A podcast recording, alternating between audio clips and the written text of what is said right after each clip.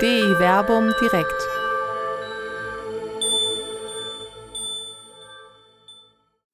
Suche den Frieden und jage ihm nach. Pazifismus in der biblischen Perspektive. Mit Dr. Werner Kleine und Dr. Till Magnus Steiner. Herzlich willkommen hier zu DI Werbung direkt. Wir schreiben den 6. Februar im Jahr des Herrn 2024. Ich freue mich, wenn Sie sich live dazugeschaltet haben via Facebook äh, oder direkt hier bei uns im Webinar sind. Vielleicht schauen Sie sich aber auch hinter die Aufzeichnungen bei YouTube an oder den Audiomitschnitt, den wir entsprechend veröffentlichen. Wir, das bin zum einen ich, Werner Kleine aus Wuppertal, meines Zeichens Neutestamentler. Und ich begrüße in Jerusalem Till Magnus Steiner und ich bin der Alttestamentler. Also kombinieren wir die komplette Bibel mit ihren beiden Teilen. Und heute werden wir tatsächlich ein paar Fortschritt durch beide Teile machen. Denn wir haben das Thema ähm, Suche den Frieden und jage ihm nach. Pazifismus im Alten und Neuen Testament, also Pazifismus in biblischer Perspektive. Ich werde ja relativ häufig als Neutestamentler mit der Frage konfrontiert, gerade auch angesichts der zahlreichen Konflikte, die wir in der Welt haben. Man denke nur an Russland, Ukraine, man denke an Israel und Gaza nach dem furchtbaren Angriff der Hamas. Man denke an die vielen anderen Konflikte, die wir in der Welt haben, Aserbaidschan, Armenien, in Afrika und anderswo. Was hätte Jesus dazu gesagt? Muss man nicht einen radikalen Pazifismus haben, keine Waffen liefern, alles aufhören?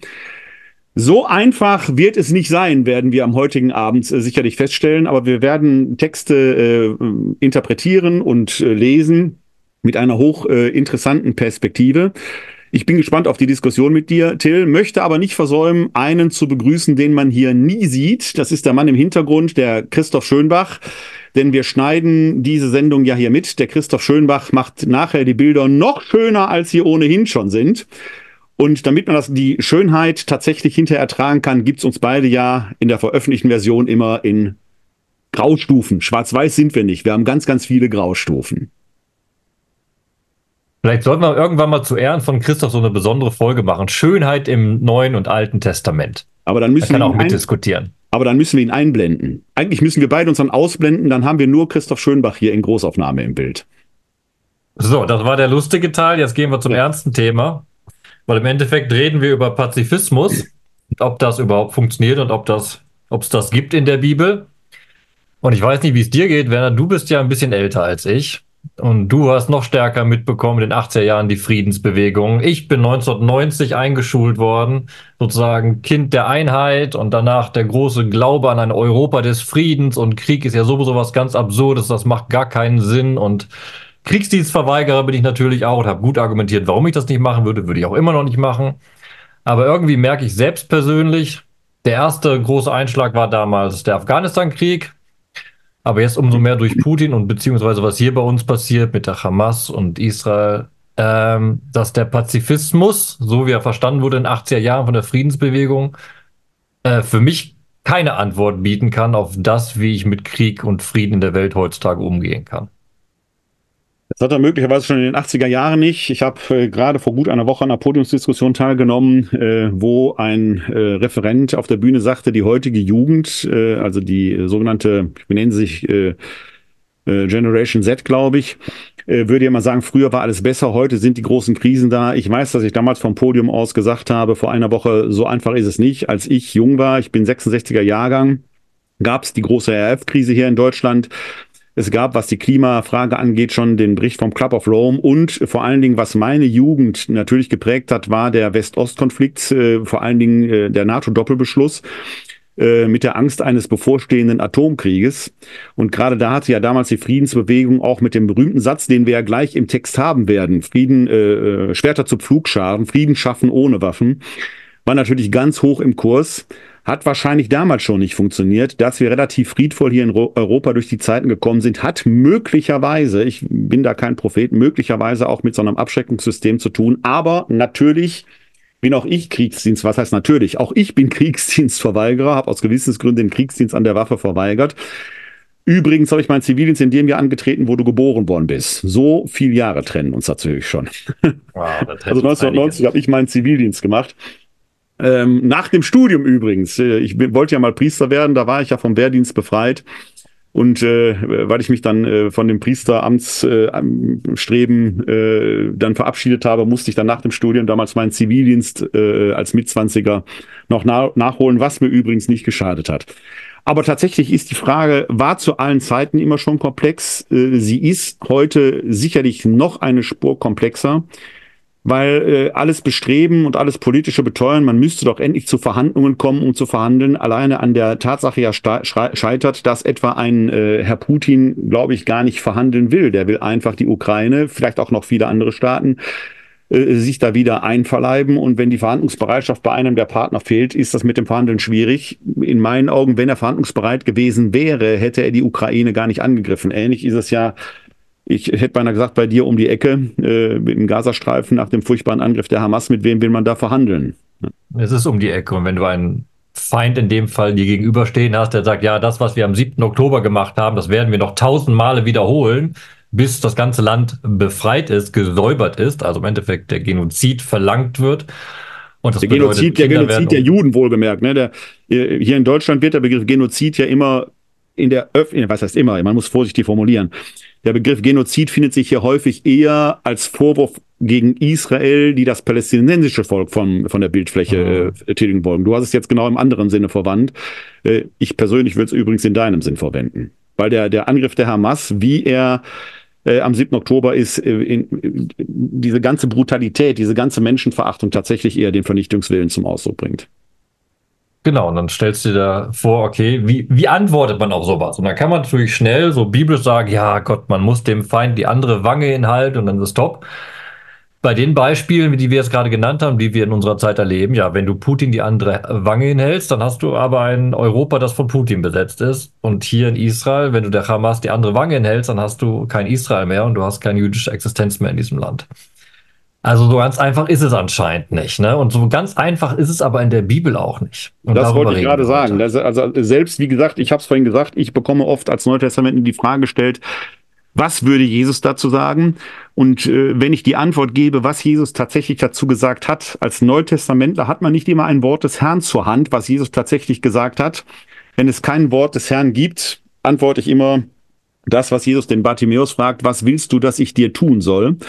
Aber im Falle äh, der, äh, des Pazifismus beziehungsweise der Frage, ist äh, Selbstverteidigung erlaubt oder nicht, gibt es tatsächlich ein Jesus-Wort. Und das wird viele der Zuschauerinnen und Zuhörer äh, möglicherweise überraschen, vielleicht sogar irritieren, was Jesus dazu gesagt hat. Die Sache ist tatsächlich alleine schon aus neutestamentlicher Sicht hochkomplex und sie wird nicht einfacher, wenn wir die Texte des altehrwürdigen Bundes mit hinzunehmen. Weil im Alten Testament eben eine Welt herrscht, die kriegserfahren ist, beziehungsweise Krieg eine dauernde Realität da drin ist. Und ich glaube, eine kurze Vorbemerkung möchte ich machen und dann springen wir wirklich in den Text rein. Ja. Ich finde es wichtig, ich habe vorhin den Begriff des Pazifismus schon benutzt. Und auch bei mir in meinem Sprachgebrauch, wenn ich darüber rede, Pazifismus ist schnell die Friedensbewegung in den 80er Jahren. Ich glaube aber, wir dürfen nicht vergessen, das ist ein guter Schlüssel für den heutigen Abend, Pazifismus heißt erstmal Frieden machen. Wie dieser Frieden entsteht, das ist eine andere Frage. Und das ist, glaube ich, eine gute Einleitung jetzt zu dem Text, den wir als ersten haben möchten. Und da haben wir den Bogen eben zu den Friedensbewegungen, was wir gesagt haben, dass doch Schwerter sollen zu Flugscharen werden. Und ja, es gibt wunderbar, lass, lass mich kurz noch einen Satz sagen, weil ich meine Überleitung fertig habe. Ja. Denn es gibt wunderbar vor dem UN-Hauptquartier in New York diese Statue, die kennt wahrscheinlich ja. jeder, wo so ein Kräfte, so also sowjetische Kunst, die da steht wo ein kräftiger Mann eben das Schwert umbiegt und einen Flugschare draus macht. Das sieht so aus, als wäre es Menschen möglich, dass der Mensch den Frieden schaffen kann. Und da kommen wir gleich direkt beim ersten Text so, nee, nee, der Mensch alleine schafft das nicht. Leider. Das, das, ist das eine und alleine der Titel unseres heutigen Abends, das Psalmzitat aus Psalm 34, Vers 15, Suche den Frieden und jage ihm nach, zeigt ja schon alleine im, im, im Mund des Psalmisten, äh, dass der Friede kein Normalzustand ist. Man muss ihn suchen und ihm nachjagen. Also der Friede ist nicht irgendwie ein, ein paradiesischer Urzustand, sondern er bedarf eigentlich der steten äh, Arbeit, des steten Suchens, äh, ja vielleicht sogar das Niederringens des Krieges. Also die Sache ist tatsächlich komplex, aber wir haben einige Texte vor uns. Äh, in der letzten Folge vor Weihnachten haben wir einen neuen Rekord aufgestellt mit eine Stunde 50. Äh, mal gucken, ob wir da heute dran kratzen können, denn es ist eine Menge Holz, das wir vor uns haben. Äh, aber ich, äh, so wie ich das sehe, wird es nicht langweilig werden. Wir beginnen also, mit Micha. Genau, wir fangen mit Micha an. Kurze Vormerkung. Wir sind das wird oft zusammengefasst unter dem großen Begriff der Völkerwallfahrt. Den Text aus Micha, ja. den gibt es auch noch im Buch Jesaja, in Kapitel 2, aber ich habe bewusst Micha 4 ausgesucht. In beiden Texten kommt aber dieser Spitzensatz hervor, eben, dass dann werden sie ihre Schwerter zu Flugscharen umschmieden. Aber was immer wichtig ist bei uns, wir gucken uns mal den Kontext an und gucken mal, was das genau bedeutet. Also, Micha, Kapitel 4, die Verse 1 bis 5. Da du der Neutestamentler bist, darfst du den alttestamentlichen Text vorlesen. So machen wir's. Micha 4, die Verse 1 bis 5. Am Ende der Tage wird es geschehen, der Berg des Hauses des Herrn steht fest gegründet als höchster der Berge, er überragt alle Hügel, zu ihm strömen Völker. Viele Nationen gehen und sagen, auf, wir ziehen hinauf zum Berg des Herrn und zum Haus des Gottes Jakobs. Er unterweise uns in seinen Wegen, auf seinen Pfaden wollen wir gehen. Denn von Zion zieht Weisung aus und das Wort des Herrn von Jerusalem. Er wird Recht verschaffen zwischen vielen Völkern und mächtige Nationen zurechtweisen bis in die Ferne. Dann werden sie ihre Schwerter zu Pflugscharen umschmieden und ihre Lanzen zu Winzermessern. Sie erheben nicht mehr das Schwert Nation gegen Nation und sie erlernen nicht mehr den Krieg. Und ein jeder sitzt unter seinem Weinstock und unter seinem Feigenbaum und niemand schreckt ihn auf. Ja, der Mund des Herrn der Heere hat gesprochen. Auch wenn alle Völker ihren Weg gehen, ein jedes im Namen seines Gottes, so gehen wir schon jetzt im Namen des Herrn unseres Gottes für immer und ewig. Ja, eigentlich ein wunderschöner Text, kann man nichts sagen. Ne? Hat, hat was Wunderbares. Wir haben wunderbare Metaphorik. Aber lass uns mal kurz Details angucken, um eben zu diesem Spitzenzitat hinzukommen. Erstens, ich habe bewusst Micha ausgesucht, weil hier schon Realität auf einmal auftaucht. Was meine ich damit? Bei Jesaja sind es noch alle Völker, die zum Zion stürmen. Alle Völker gehen dahin. Micha ist schon realistischer und sagt, ja, da strömen Völker hin. Viele Nationen gehen hin. Aber ein Weltfrieden bedeutet diese Völkerwallfahrt noch lange nicht. Er weiß sehr genau, die Realität ist eine andere. So, diese vielen Völker gehen nun zum Berg Zion. Der wird wunderbar beschrieben, der höchste Berg, was natürlich Schwachsinn ist. Jeder, der in Jerusalem weiß, war, weiß, dass der Ölberg direkt nebenan direkt schon höher ist als der Zion. Also, das wunderbare Metaphorik wird hier entwickelt. Aber wir wollen zum Kern der ganzen Sache gehen. Und der Kern ist eben nicht der Satz, den wir jetzt schon so oft zitiert haben, sondern erstmal die Feststellung, vom Berg Zion wird Weisung ausgehen und das Wort des Herrn von Jerusalem. Auch wunderbar. Als würde das Wort Gottes Frieden schaffen. Alle Menschen ziehen da auf und wollen das Wort Gottes verkündet hören. Jetzt kann man lange darüber diskutieren, was ist. Eine Auslegung wäre zum Beispiel, Gott verkündet für die ganze Welt den Dekalog. Da gibt es ein paar Wortanspielungen. So, aber jetzt kommt der eigentliche Spitzensatz, den ich vorhin angedeutet habe, als ich gesagt habe, ja, die Menschen schaffen es alleine doch nicht.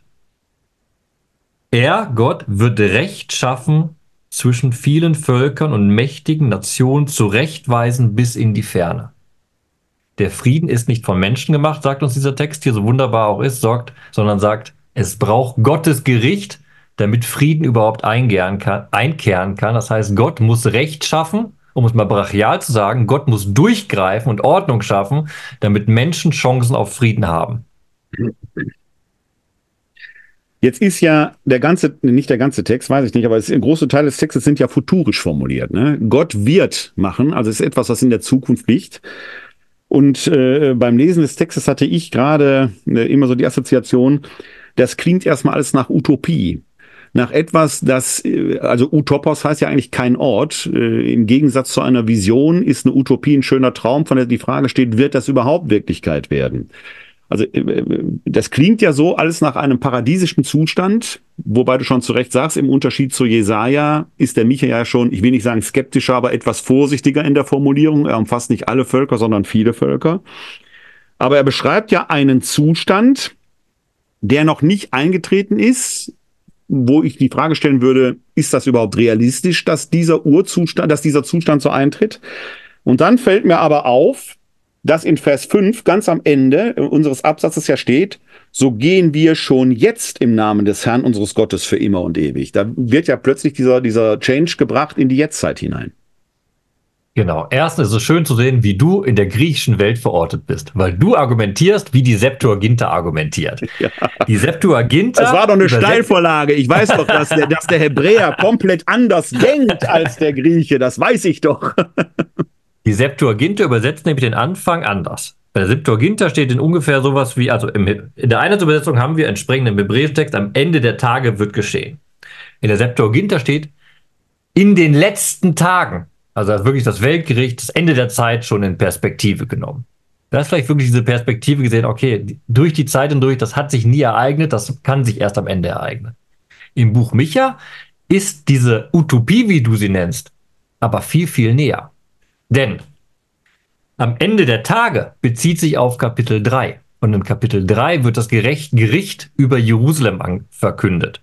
In äh, Kapitel 3, Vers 12 wird gesagt, Jerusalem wird zu einer Trümmerstadt werden.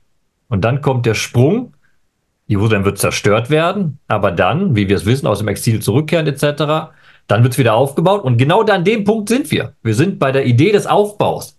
Jerusalem wird wieder eine Stadt. Jerusalem ist wieder eine Stadt. Und dieser Aufbau ist der Anfang dieser Utopie. Es ist eben nicht ein Nichtort, es ist eine Heterotopie, ein anderer Ort, der aber in der Realität geschaffen wird. Also eigentlich denkt mich ja, das ist möglich, was da steht. Aber, und das ist nochmal der Punkt, der mir wichtig ist, es ist nur wichtig, wenn, nur möglich, wenn Gott durchgreift. Wenn Gott die Völker sozusagen beim Gericht nimmt und die Völker ruft. Der Punkt, den du dann am Ende sagst, ist in, genau ins Hier und Jetzt reingesprochen, sowohl in der Zeit von Micha als auch von uns.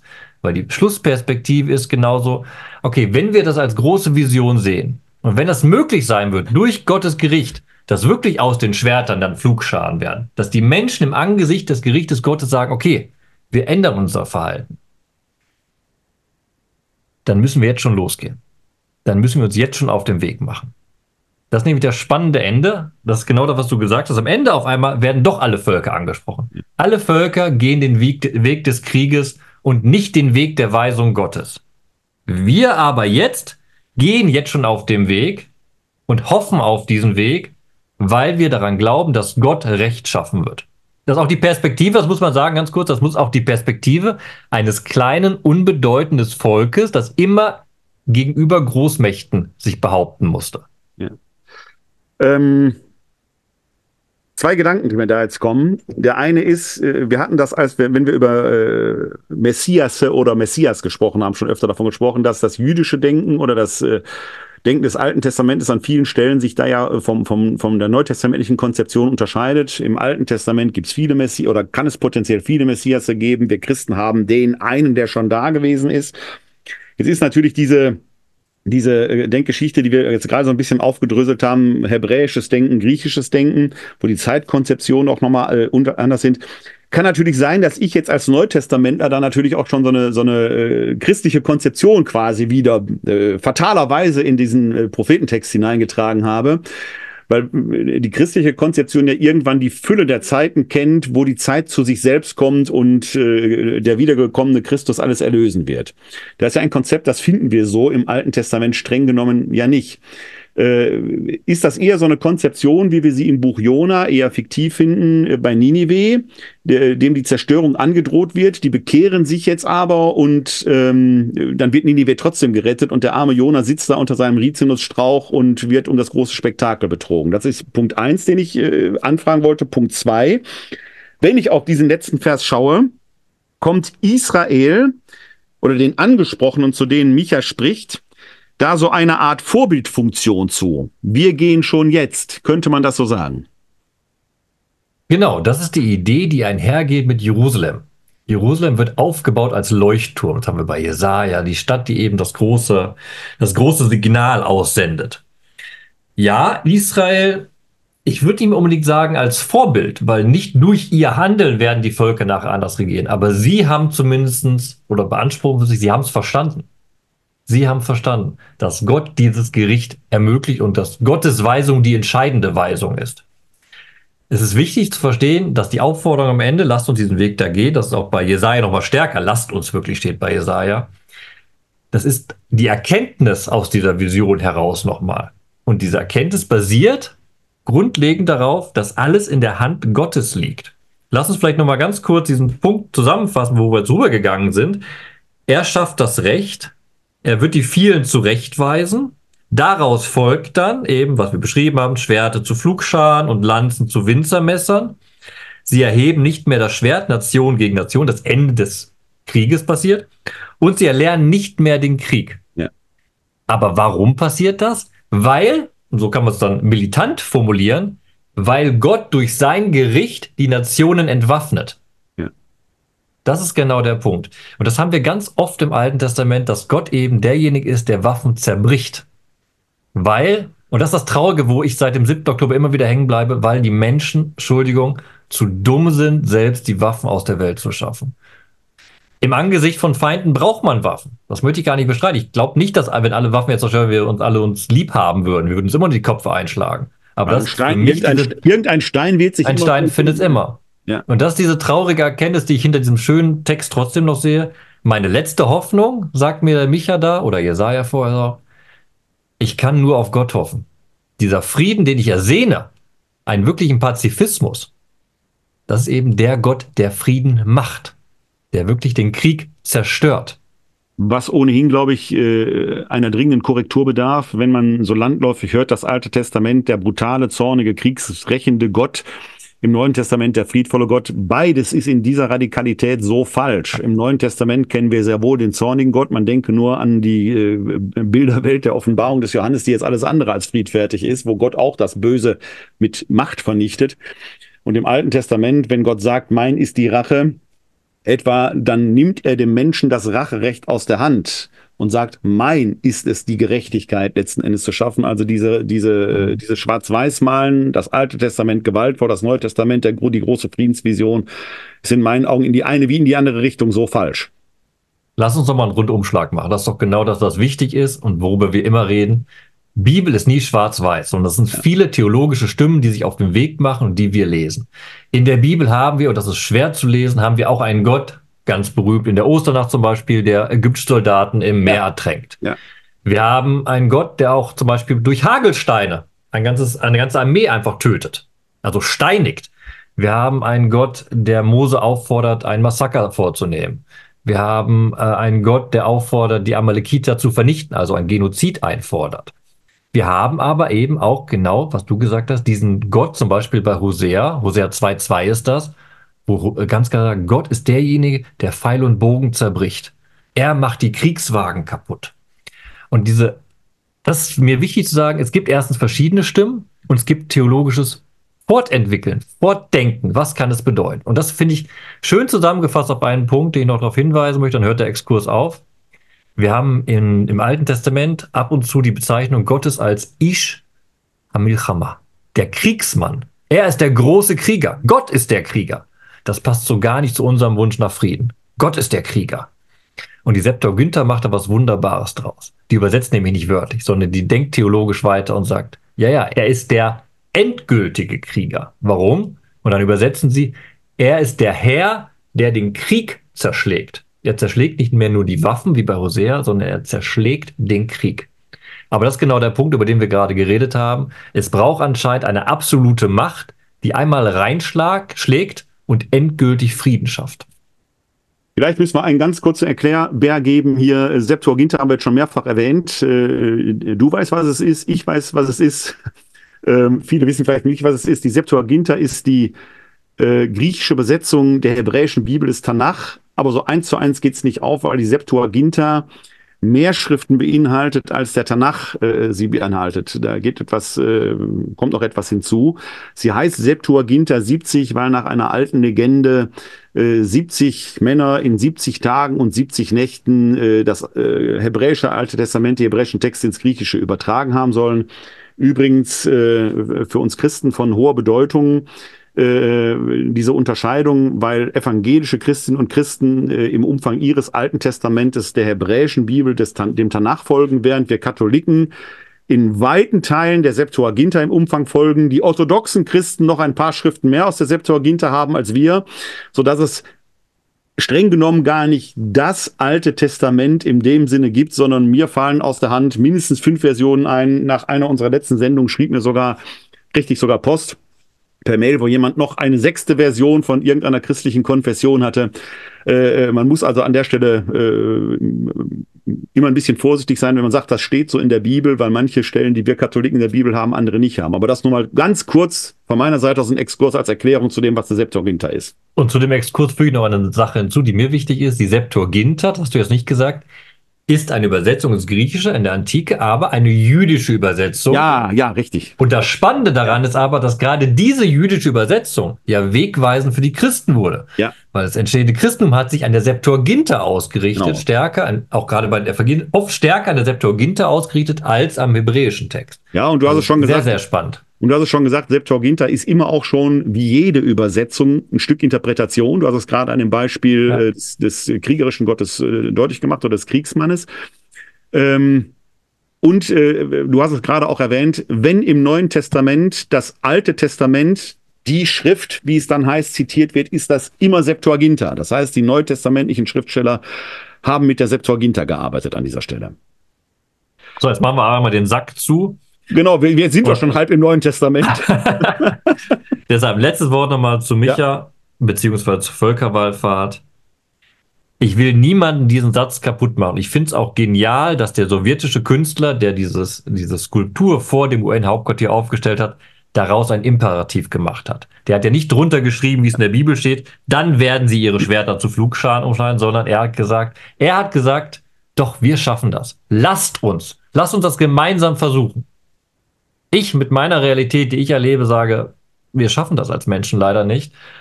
Und dabei, das muss ich jetzt auch wieder sagen, um das positiv zu wenden, dann gibt mir Micha und dann gibt mir, Jesa, gibt mir Jesaja die Hoffnung, vielleicht schaffen wir es nicht alleine. Aber wir haben die Zusage, dass Gott eben dieser ist, der der Pazifist ist. Er macht den Frieden. Wann, wie, wo, das weiß kein Mensch. Aber hoffentlich macht er und gibt er uns diesen Frieden. Ja, äh, das ist das eine. Ich sage immer, mit Gott an unserer Seite wird uns das gelingen. Gott ohne uns wird es auch nicht schaffen. Ne? Wir müssen, wir müssen seine Weisung letzten Endes hier in Taten umsetzen. Dann könnte was Ja. daraus werden. Ne? Und dann aber, Entschuldigung für den Quer, äh, vielleicht direkt die Seite reinhaue, aber mit Gott an unserer Seite schaffen wir. Das ist auch ein typischer Slogan im 20. Jahrhundert gewesen für Kriege, ne? Also mit Gott Ich an weiß, der Seite, dann hauen wir ja Da- alle, aber, da, alle aber, da, siehst, Platz. aber da siehst du dran, da, sie- da siehst du dran, wie schwierig das ist. Äh, In unserem Vorgespräch hat der Christoph Schönbach, äh, das ist der, den man hier nicht sehen darf, um es mal mit in, in Hogwarts-Sprache zu sagen, ähm, ja auf das Buch von, äh, was jetzt, äh, Abdel Hakim Uri hingewiesen, die Juden im Koran, der in diesem Buch ja nochmal sehr deutlich entwickelt. Und das ist das, was, was wir in Gaza äh, durch den äh, Angriff der Hamas erleben, wie ja Gewalt nach gerade sogar im Worte Gottes gerechtfertigt werden kann gegen bestimmte Bevölkerungsgruppen. Äh, also brandgefährlich. Mit Gott an seiner Seite kann man letzt, also mit, mit dem Slogan Gott mit Gott an seiner Seite kann man letzten Endes alles rechtfertigen. Mit Gott mit uns äh, oder Deus lo vult, die Kreuzritter, die damit losgezogen sind, Gott will es und so weiter. Ganz, ganz gefährliche äh, Geschichte, wo man fast schon den Propheten wieder zitieren muss. Eure Gedanken sind nicht meine Gedanken und eure Worte sind nicht meine Worte. Also äh, gefährlich. Was ich sagen wollte, ist, darauf zu warten, dass jetzt der Blitz aus dem Himmel kommt und den Frieden für uns errichtet, das wird auch eine Utopie bleiben, sondern letzten Endes müssen wir den Willen Gottes, den friedvollen Willen Gottes hier in die Tat umsetzen. In diesem Sinne und aber nur in diesem Sinne, mit dieser Einschränkung. Von daher berechtigter Einwand, absolut. Und dann hast du wunderbar deine Überleitung geschaffen zum neutestamentlichen Text, den wir jetzt besprechen werden. Genau. Und natürlich sind wir auch da direkt mal in einer wunderbar, ich sag's jetzt bewusst mal, utopischen Vision der Bergpredigt, äh, von der viele ja sagen, man kann mit der Bergpredigt keine Politik machen. Äh, wenn sie ein politisches Programm wäre, so vielleicht nicht, aber so einfach wegwischen kann man sie eben auch nicht. Einfach mal eben an die Seite stellen. Und genau just in dieser Bergpredigt, die finden wir im Matthäusevangelium ab dem Kapitel 5, finden sich zwei interessante Stellen zu unserem Thema, die ja auch rauf und runter zitiert werden und die wir uns jetzt mal wenigstens äh, kurz anschauen sollten. Und die erste Stelle findet sich just natürlich in den Seligpreisungen. Äh, die finden wir im Kapitel 5. Die Seligpreisungen in ihrer Gänze finden sich dort in den Versen 3 bis 12. Wir nehmen uns jetzt mal den Vers 9 heraus. Vorbemerkung noch, die ich trotzdem. Ich wusste, dass finde. da was kommt. Nein, nein, aber ist einfach, nein, der, der Punkt ist einfach, du hast gerade das, du hast mich getriggert mit dem Wort Utopie. Wir reden immer darüber, die Bergpredigt ist eine Utopie. Und wer ist die Person, die die Bergpredigt am ernstesten genommen hat? Kein Christ, sondern jemand, der täglich diese Bergpredigt, täglich hat er sie gelesen. Mahatma Gandhi. Ja. Kein Christ, aber er hat verstanden, Utopien gibt es nicht, sondern die Frage ist, wie sehr laufe ich einem Ideal hinterher? Ja. Ja, äh, auch, also das berechtigt, auch das berechtigt ja. Einwand, deswegen sage ich, man wischt es zu früh weg.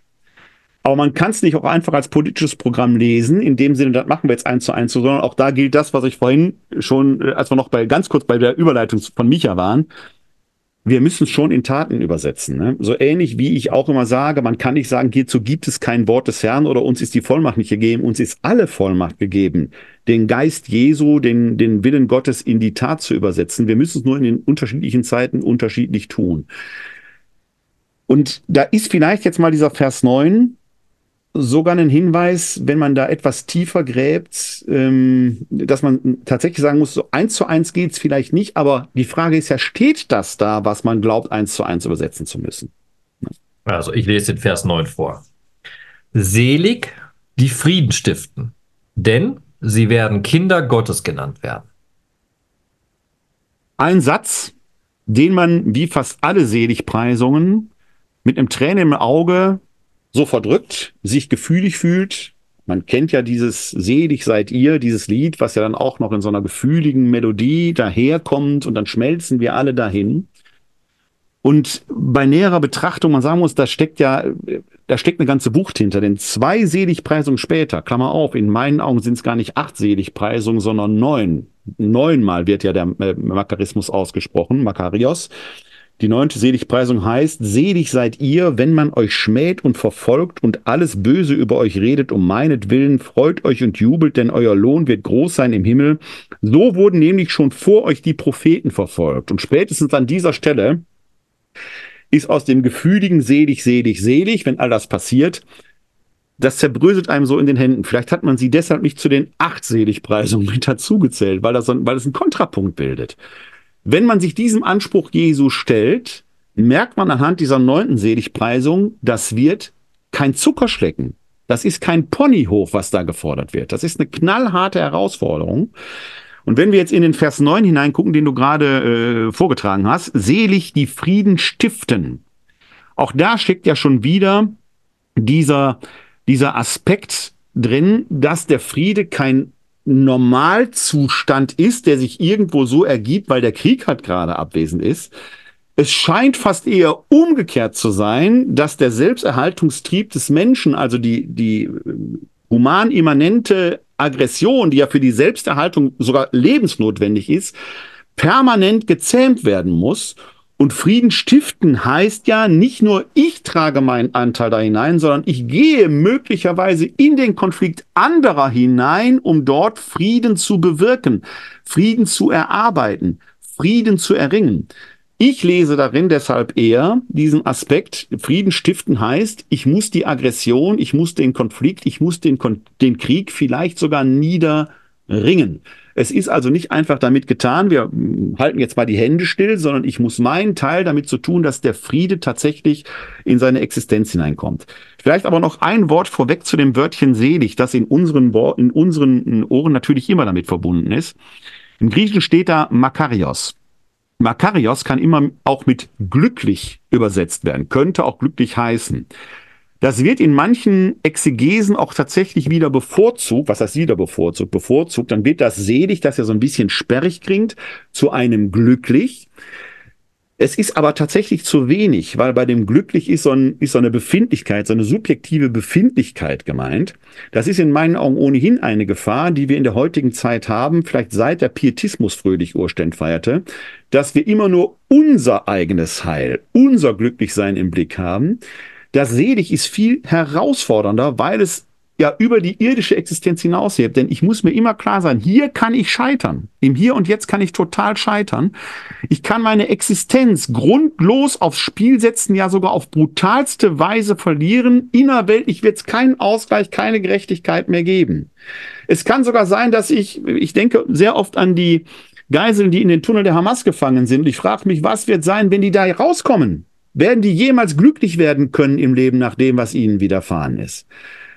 Dieses Wörtchen selig, was so ein bisschen kitschig klingt, deutet aber über die rein irdische Existenz hinaus und sagt, wenn es hier nicht geht, haben wir die große Hoffnung, dass es im Sein bei Gott äh, den großen, ich nenne es jetzt mal vielleicht ein bisschen banal, den großen Ausgleich geben wird.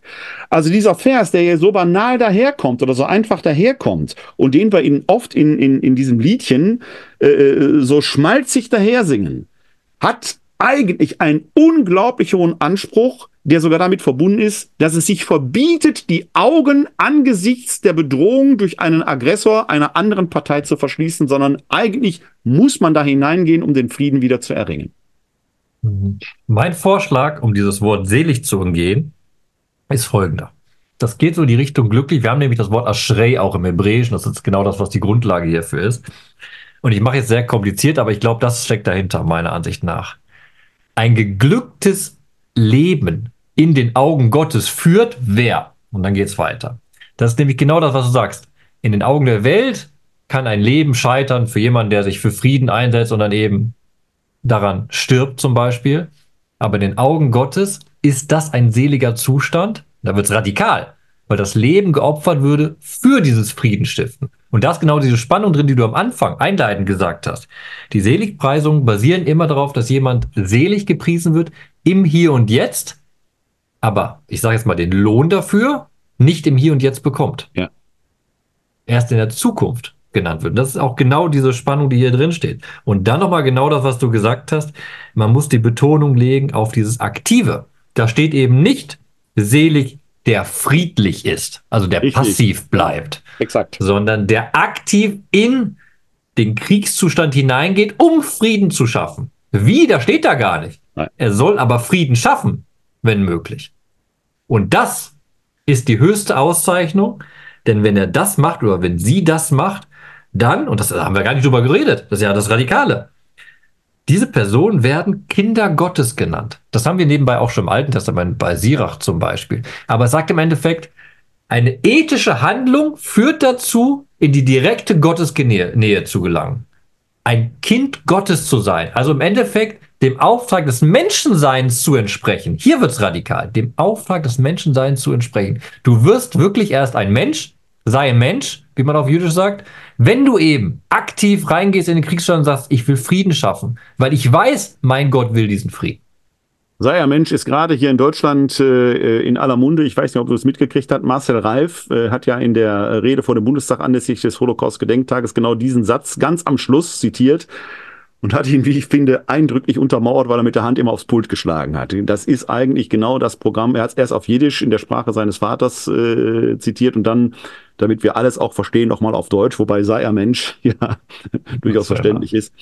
Ähm, was natürlich hier in der Bergpredigt nochmal kommt, es hat einen universalistischen Anspruch. Ne? Es ist nicht mehr eine Volkszugehörigkeit, die da in irgendeiner Weise im Vordergrund steht, sondern alle, alle, die das tun, die werden Kinder Gottes genannt werden, unabhängig davon, äh, welcher Nationalität oder äh, welcher Ethnie oder wie auch immer sie da angehören. Und das, das, das da wird's wieder im Vergleich zu Micha jetzt positiver.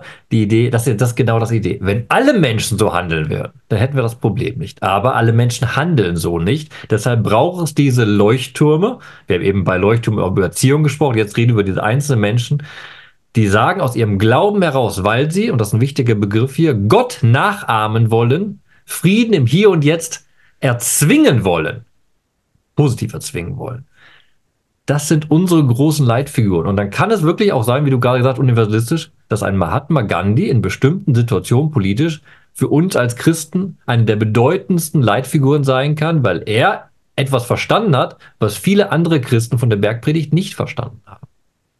Den man manchmal auch etwas kritischer betrachten muss, das würde aber jetzt zu weit. Nein, nein, nein, keine Frage. Den, den Bogen machen wir nicht auf. Es gibt eine super wir jetzt hier eine, Heilig eine Heiligsprechung daraus machen. Der hat auch seine, seine Schattenseiten gehabt. Aber das tut der Sache äh, und dem, was du sagst, überhaupt keinen Abbruch.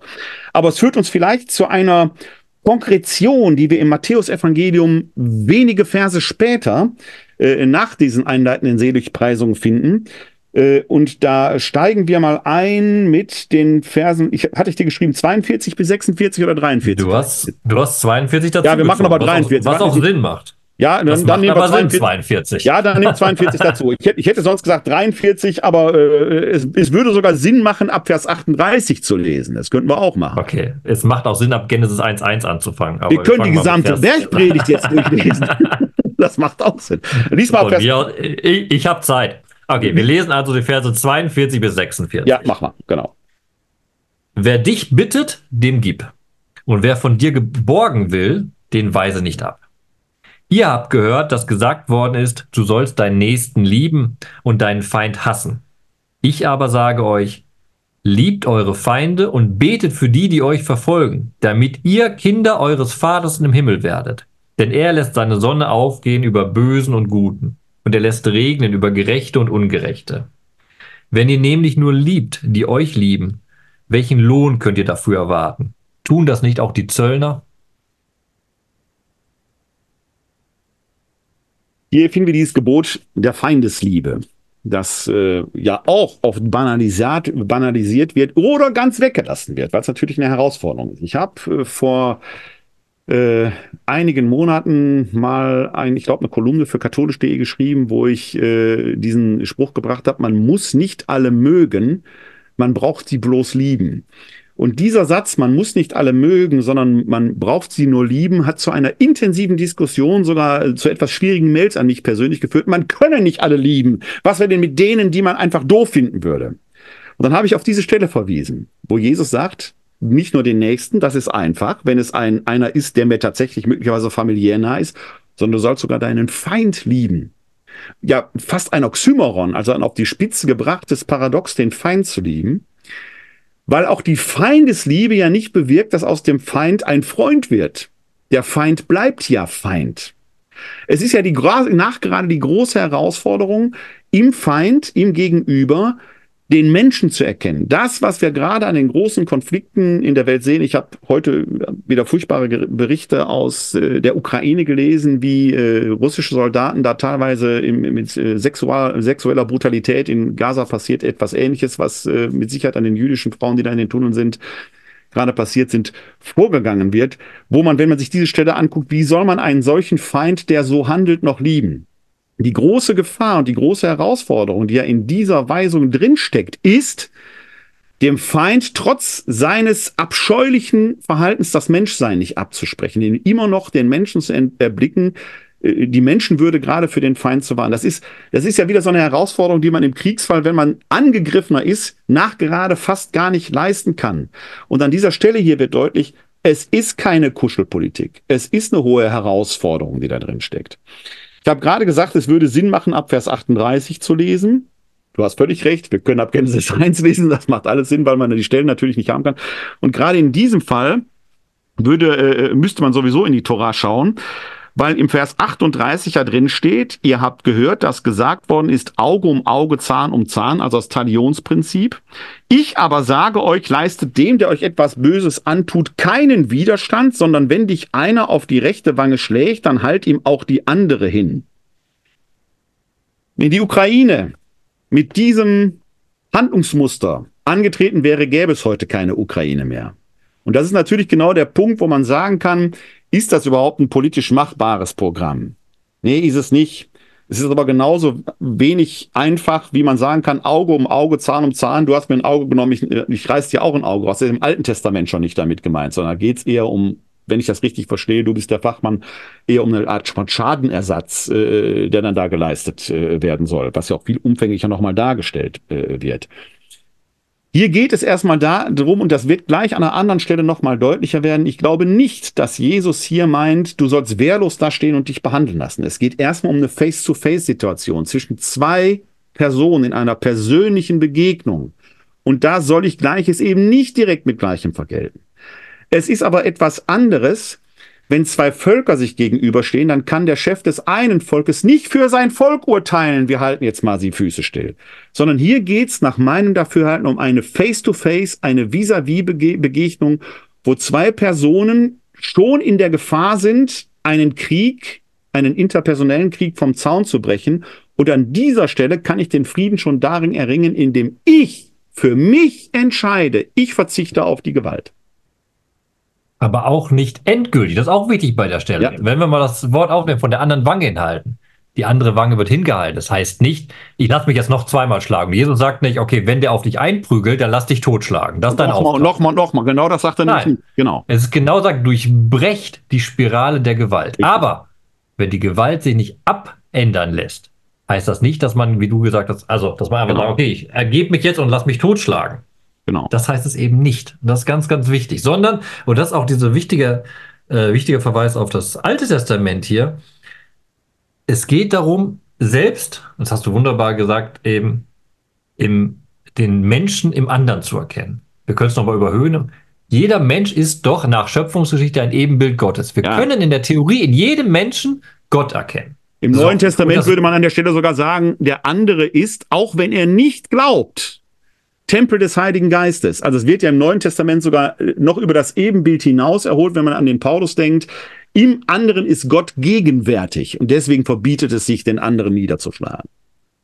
Genau, also hat eine Würde, also du hast den Begriff der Würde auch vorhin benutzt. Diese Würde hat erstmal ein jeder Mensch, aber dann kommt es auf konkrete Situationen rein. Und diese konkreten Situationen werden auch nicht ausgeblendet hier, sondern die Situationen sind sehr, sehr real auch, auch selbst dieses Interpersonale, wir müssen nicht mal auf große Folge gucken. Wenn wir beide uns jetzt schlagen, du kommst zu mir, haust mir einen runter. Und ich halte meine andere Wange hin. Ich gehe eine unglaubliche Gefahr ein, aber ich ergebe mich damit nicht, sondern ich werde aktiv. Darum geht's. Ich ergebe mich nicht, sondern sage, okay, ich stelle mich dieser Gewalt jetzt entgegen.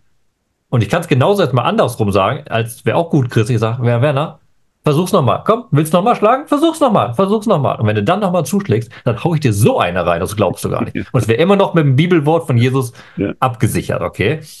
Ich glaube, das ist ein wichtiger Punkt.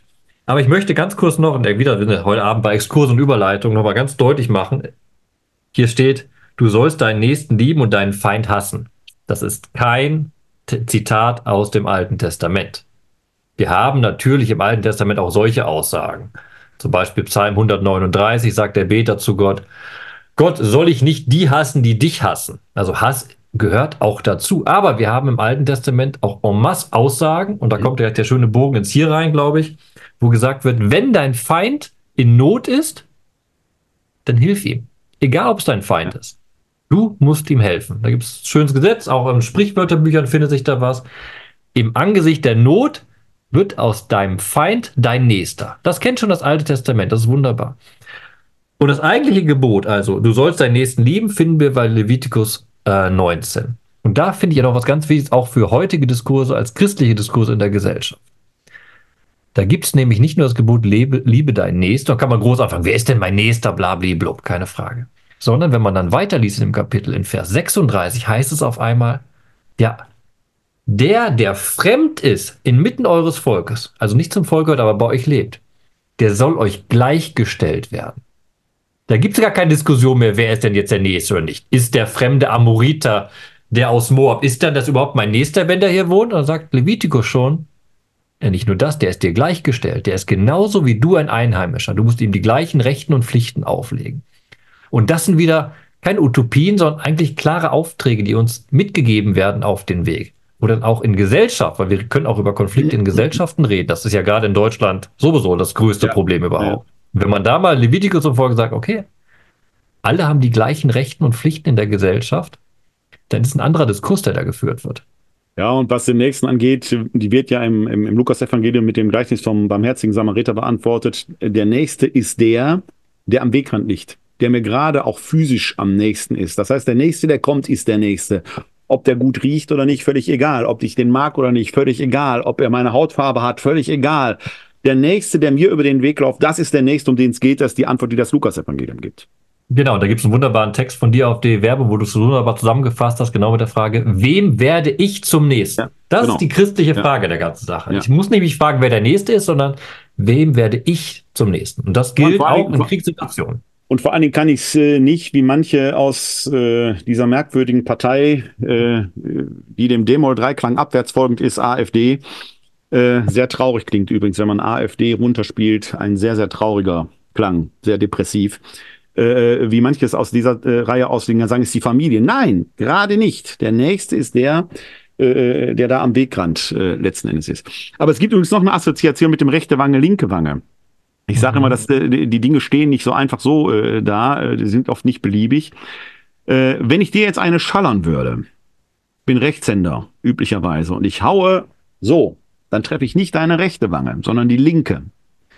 Damit ich deine rechte treffe, muss ich den entehrenden Schlag mit dem, Hand, mit dem Handrücken machen. Das ist also nochmal von Jesus gesteigert. Ich habe den entehrenden, demütigenden Hieb auf die rechte Wange bekommen, also mit dem Handrücken. Äh, Und selbst dann in dieser, also wo eigentlich Satisfaktion gefordert ist, um meiner Ehre willen, selbst da soll ich auf die Gewalt verzichten und soll eher die andere auch noch hinhalten, um die Gewalt zu durchbrechen. Das hast du völlig richtig gesagt. Dann steht nicht und nochmal und nochmal und nochmal. Dann ist aber auch gut. Und das dann eben auch gut ist, sehen wir in einem Text gleich im Lukasevangelium. Ich weiß nicht, ob du noch was hier zu, zu Matthäus sagen willst, sonst würde ich jetzt mal ins Lukasevangelium Aber wenn du mich so fragst, würde ich den schönen Satz noch sagen, dass man das Aber auch immer bitte doch. Immer mitnehmen sollte, was da auch steht, worüber wir nicht geredet haben. Gott lässt die Sonne aufgehen über Bösen und Ach, Guten. Dass die natürlich. Nachahmung Gottes ist Ja. erstmal böse und gut haben ein Lebensrecht, außer wenn der Böse die an den Kragen will. Ne? Dann ist irgendwo an Lebensrecht gegen Lebensrecht, und dann wird schwierig. Aber das ist ein Ja, und, aber auch dann würde ich sagen, äh, ist Gott der Herr über Leben und Tod und nie der Mensch. Er ist derjenige, dem dieses Recht zusteht. Ne? Denn der, das ist ja, der, der aber- Raum des Lebens ist dem Zugriff entgriffen. Der steht noch im Paradies. Aber Werner, jetzt kommen wir zu dem Text, wo ich tausend Fragen habe und ich bin so gespannt, wie du den erklärst. Ja, gucken wir mal. Da, da, da ist so viel unverständlich und da wird zum Schwert gegriffen und anscheinend Merkwürdig, ne? Gewaltaufruf und Ganz merkwürdig. Da gucken wir jetzt gleich drauf, aber vielleicht, vielleicht noch einen ganz kurzen Text zur Einordnung. Die Evangelien haben eine innere Dramaturgie. Die muss man beachten. Man muss, also wenn man äh, äh, Jesus Geschichten auch in der Kirche hört, wäre es eigentlich immer hilfreich zu wissen, ist das Geschichte, ist das eine Geschichte aus der Anfangszeit seines Wirkens in Galiläa? Ist es eher eine Erzählung aus äh, gegen Ende seines Lebens in Judäa, wo sich die Schlinge schon etwas weiter zuzieht und die Gegnerschaft äh, Jesu sich organisiert? Aus der Anfangszeit seines Wirkens in Galiläa, da sprechen wir in der neutestamentlichen Exegese auch vom sogenannten galiläischen Frühling. Nicht nur, weil es jahreszeitlich Frühling war, sondern weil es auch so eine Euphorie war. Da ist oft äh, die Massen strömen, wie hier auch in der Bergpredigt, wollen ihn hören, wollen ihn sehen, große Euphorie.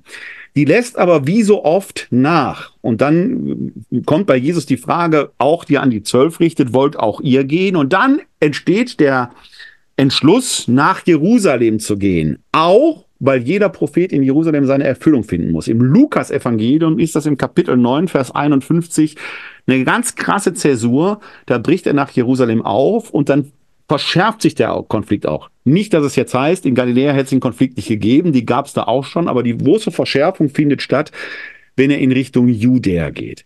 Die Bergpredigt ist dramaturgisch im Matthäusevangelium eher am Anfang zu finden, als noch alles, nein, ich, ich übertreibe jetzt ein bisschen, als es halt noch frühlingshaft ist, die große Euphorie, man hängt an seinen Lippen. Die Stelle, die wir jetzt aus dem Lukas-Evangelium hören, findet statt in der Nacht vor seinem Leiden und Sterben. Die ist in die Abendmahlszene eingebettet. Also, Jesus ahnt oder ist sich schon gewiss, das wird jetzt nicht gut ausgehen. Es strebt dem dramaturgischen Höhepunkt, seinem Leiden und Sterben entgegen. Das muss man im Hinterkopf haben, um die Worte erstmal kontextuell überhaupt richtig hören zu können. Denn die sind für fromme Christinnen und Christen, die lieber an den lieben Jesus äh, glauben möchten, der nie etwas Böses getan hat, der sanftmütig durch die Gegend gelaufen ist, möglicherweise, um es mit Herrn de Maizière zu sagen, verstörend oder könnten irritieren. Das nur mal als Einordnung. Wir hören die Stelle jetzt und dann versuche ich dazu etwas zu sagen. Wir sind im Lukas-Evangelium, Kapitel 22, die Verse 35 bis 38. Dann sagte Jesus zu ihnen, als ich euch ohne Geldbeutel aussandte, ohne Vorratstasche und ohne Schuhe, habt ihr da etwa Not gelitten? Sie antworteten, nein. Da sagte er zu ihnen, jetzt aber soll der, der einen Geldbeutel hat, ihn mitnehmen und ebenso die Tasche. Wer dies nicht hat, soll seinen Mantel verkaufen und sich ein Schwert kaufen. Denn ich sage euch, an mir muss sich erfüllen, was geschrieben steht. Er wurde zu den Gesetzlosen gerechnet. Denn alles, was über mich gesagt ist, geht in Erfüllung. Da sagten sie, Herr, siehe, hier sind zwei Schwerter. Er erwiderte, genug davon. Hast du ein Schwert? Hast du ein Schwert zu Hause? Ich will Kriegsdienstverweigerer. Ich habe in meiner Tasche immer Ja, nur, aber, aber als, aber, aber als ich habe in meiner Tasche Schwert immer nur das hier. Mehr habe ich nicht. Ja, aber, aber das, da kommst du nicht weiter. Damit mache ich aber nicht viel. Das war nur zum Briefe öffnen gedacht. Du bist nur ein kleiner Christ anscheinend. Der richtige Christ hat ein Schwert. Ich habe das Schwert des Wortes in meinem Mund. Ich, ich rede so lange, bis der Gegner die Waffen streckt. bis die Ohren bluten. bis die Ohren bluten. Ich quatsch die alle tot. nein, nein, nein, nein. Also schauen wir mal hier hin. Am Beginn, also wie gesagt, es ist eine Stelle, die sich im Zusammenhang des Abendmahls befindet. Und zwar nach dem Abendmahl, nach der Ankündigung der Verleugnung des Petrus. Das ist gerade vorweggegangen. Und jetzt richtet Jesus hier, bevor man nach Gethsemane geht, bevor er also verhaftet wird, dieses merkwürdige Wort im Lukas-Evangelium an seine Jünger. Und er erinnert am Beginn an etwas, das wir im Lukas-Evangelium zweimal finden. Das erste Mal finden wir sie, wie in den anderen Evangelien auch, im Zusammenhang mit der Entsendung der Zwölf. Die Zwölf entsendet er in der Galiläa-Zeit. Man muss sich das vorstellen. Jesus verkündet das nahe Reich Gottes, heilt, er verkündet in Wort und Tat. Die Massen strömen hinzu. Und im Prinzip würde er merken, er schafft es nicht alleine. Also sucht er sich Mitarbeiter, die zwölf eben, die in seinem Auftrag sein Wirken weiterführen, in die Dörfer hineintragen. Äh, ich meine, es gäbe im äh, Buch äh, Exodus eine ähnliche Stelle bei Mose, wo, wo Jitro dem Mose sagt, du schaffst das alleine nicht. Ich weiß nicht, ob das stimmt, genau. was ich jetzt erzähle. Naja, das ist ja? richtig. Also es ist im Prinzip so eine... Der Prinzip Einsetzung der Richter. Der Rito, ja. Rito sagt, Mose, du kannst das nicht alleine machen, du musst verstehen, du brauchst Richter. Und wenn du das ganze, die ganze Zeit mit dem Volk alleine beschäftigst, kommst du nie zu einem Ende. Du brauchst ja. eine Hierarchie. Und äh, genau, und äh, aber in den Richtern ist im Prinzip Mose präsent, beziehungsweise sein Auftrag präsent. So ist in den Aposteln, also in denen, die er schickt, auch Jesus präsent. Fun Fact am Rande. Wer heute immer auch sagt, die Kirche hat keine Vollmacht, scheitert schon an dieser Stelle.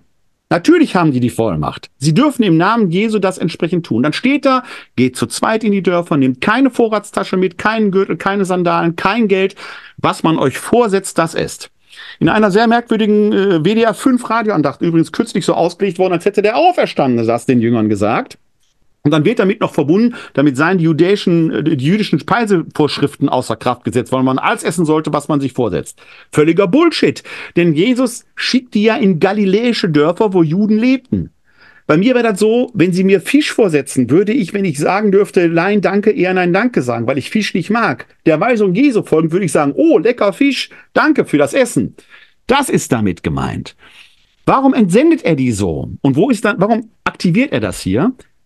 Weil diese Weisung eine rein praktische hat. Gerade im Lukasevangelium, ich habe es gerade zitiert, gibt es ja das Gleichnis beim Herzigen Samariters, wo jemand unter die Wegelagerer, unter die Räuber fällt. Das war damals möglich, wenn man unterwegs war, dass man unter die Räuber fiel. Signalisiere ich nach außen, bei mir ist nichts zu holen und ich bin auch noch zu zweit mache ich mich tendenziell unangreifbar. Es ist also eine rein lebenspraktische Weisung und kein Armutsideal. Es ist auch nein, kein neokatechumenaler Ansatzpunkt zu zweit durch die Gegend zu ziehen und nicht alleine machen zu müssen. Es ist eine reine Schutzmaßnahme, um vor den Unbilden der Welt, wie sie damals nur halt teilweise war, eine Schutzfunktion zu haben. Da, wo ich dann einkehre, soll ich zu Gast sein, soll das nehmen, was man mir vorsetzt. Da, wo man mich abweist, soll ich gar keine Energie verschwenden, weiterzugehen. Im Lukas-Evangelium gibt es in der Zeit in Judäa eine Aktivierung dieser Entsendung. Da sendet Jesus 72 andere aus. Also zu den Zwölfen, die er ohnehin schon entsendet, noch 72 andere. Ganz hervorragend im Lukas-Evangelium, die werden wortgleich entsandt. Es sind eben dann nicht die Nachfolger der Apostel. Also der Lukas denkt offenkundig weiter, als mancher Katholik heute zu denken bereit ist. Und den 72, die er da ausentsandet, sagt er dann zu den 72, wer euch sieht, sieht mich. Nicht den 12, den 72. Damit bist du und ich äh, gemeint, Till. Wir sind keine Priester und die vielen anderen Zuschauerinnen und Zuhörer, die wir haben, dieses Bewusstsein zu haben, im lokalischen Sinne sind wir wie die 72 entsendet worden. Das aktiviert Jesus hier. Signalisiert Wehrlosigkeit, damit ihr nicht in Konflikte geratet. Das muss ich im Hintergrund haben, um die Stelle zu verstehen. Jetzt aber steht die Bedrohung unmittelbar bevor. Es könnte sein, dass ihr verfolgt werdet und ihr sollt auf keinen Fall wehrlos sein. Auf keinen Fall. Ihr dürft euch verteidigen. Das heißt, wer jetzt kein Schwert hat, der kaufe sich noch schnell eins, denn man muss das Leben nicht einfach wegwerfen. Es ist die Erlaubnis, wenn man so will, sich verteidigen zu dürfen, wenn ich angegriffen werde. Jetzt legen die sofort zwei Schwerter auf den Tisch. Das ist ja das Verstörende. Die haben schon längst welche. Das heißt, die haben den Willen Jesu bis jetzt wissentlich unterlaufen. So wie ja auch wenige Verse später, wir werden die Stelle gleich auch in der Fassung des Matthäusevangeliums hören, der Petrus im Garten Gethsemane ein Schwert zur Hand hat. Das heißt, dieser Fischer vom See Genezareth, den wir Katholiken in meinen Augen nicht korrekterweise als Vorläufer des Papstes oder als ersten Papst sehen, war bewaffnet. Der hatte offenkundig ganz andere Interessen, als den wehrlosen Jesus äh, da, äh, dem, dem irgendwie nachzufolgen. Die legen also die Schwerter auf den Tisch und jetzt sagt Jesus, genug davon. Ich interpretiere diese Stelle so, Jesus gibt das Recht zur Verteidigung des eigentlichen, des eigenen Lebens. Aber Angriffslust verbietet er. Dieses freudige Hingeben, guck mal, hier sind zwei Schwerter, wir sind bereit, wir können losschlagen. Das ist untersagt. Selbstverteidigung ist erlaubt. Wenige Augenblicke später wird Jesus, und die Stelle lesen wir gleich, wie gesagt, äh, in der Version des Matthäus-Evangeliums, für sich subjektiv die Entscheidung treffen, ich verzichte auf diese Selbstverteidigung, sondern ich gebe mein Leben hin und treibe damit natürlich die Feindesliebe sogar auf einen Höhepunkt. Ist aber eine, muss man ehrlicherweise sagen, eine ethische, subjektive Entscheidung Jesu, der als solches seinen Jüngern die Erlaubnis, nicht den Befehl gibt, aber die Erlaubnis gibt, sich zu verteidigen sein Beispiel würde eher in eine andere Richtung weisen. Und historisch muss man ja sagen, sind die Jünger ja in der Regel eher seinem Beispiel gefolgt und haben eben nicht mehr zur Waffe gegriffen im Vorlaufe ihres Lebens. Aber er gäbe den Seinen das Recht in die Hand, ihr Leben, wenn es denn sein muss, mit Waffengewalt zu verteidigen, mit der Waffe zur Waffe als Angriff zu greifen, untersagt er. Genug davon. Das ist, das ist super, wie du es erklärst, das ist ganz, ganz wichtig. Und das ist diese Spannung, der ich auch im Endeffekt mir se selbst gegenüberstehe, wenn ich sage, okay, wie gehe ich in dieser heutigen Welt mit den Konflikten um? Also für mich ist das, was hier gerade in Israel passiert, sehr real. Wenn die Hamas hier reinkommt, bringt die mich um. Also die unterscheidet nicht zwischen irgendjemandem. Also, gut, ich habe kein Schwert gekauft, keine Sorge. Ich will mich auch nicht selbst verteidigen. Hoffentlich muss ich das nie im Leben. Aber das, was du hier aufmachst zwischen der einen Richtung, wo Jesus seinen äh, Jüngern sagt, so, ihr werdet in Situationen kommen, da müsst ihr euch verteidigen, seid darauf vorbereitet, besorgt euch ein Schwert zur Verteidigung, ist eine Sache. Das glaube ich, das ist durch und durch menschlich gut gedacht. Und das steht ein bisschen in Spannung und positiv zur Spannung genau dieses, wie so, wie so eine Utopie, was wir vorher mal angesprochen ja. haben, dass Jesus Christus einen komplett anderen Weg wählt. Er geht diesen Weg nicht. Und du hast vorhin richtig gesagt, wenn wir eine Apostelgeschichte lesen, da taucht, taucht keiner mit beschwert auf. Aber man hat doch das Recht, sich zu verteidigen. Wir alle sind Nachfolger Christi, aber kaum einer von uns würde den Weg bis an Kreuz gehen. Und vor Recht nicht, wenn man mit Familie denkt, das, ich will nicht keinen Diskurs über Paulus machen, aber natürlich will ich meine Familie schützen und natürlich will ich meine Familie retten dann muss ich eben auch zur Waffe greifen in manchen Situationen, so schlimm das auch sein mag und so furchtbar das auch ist. Und du machst das hier sehr, sehr wunderbar in dem Text auf. Einerseits dieses Schwert kaufen, aber andererseits dieses, ja, da sind die auf einmal mit zwei Schwertern, sind schon im Endeffekt gegen, den, gegen das eigentliche Gebot Jesu quergelaufen.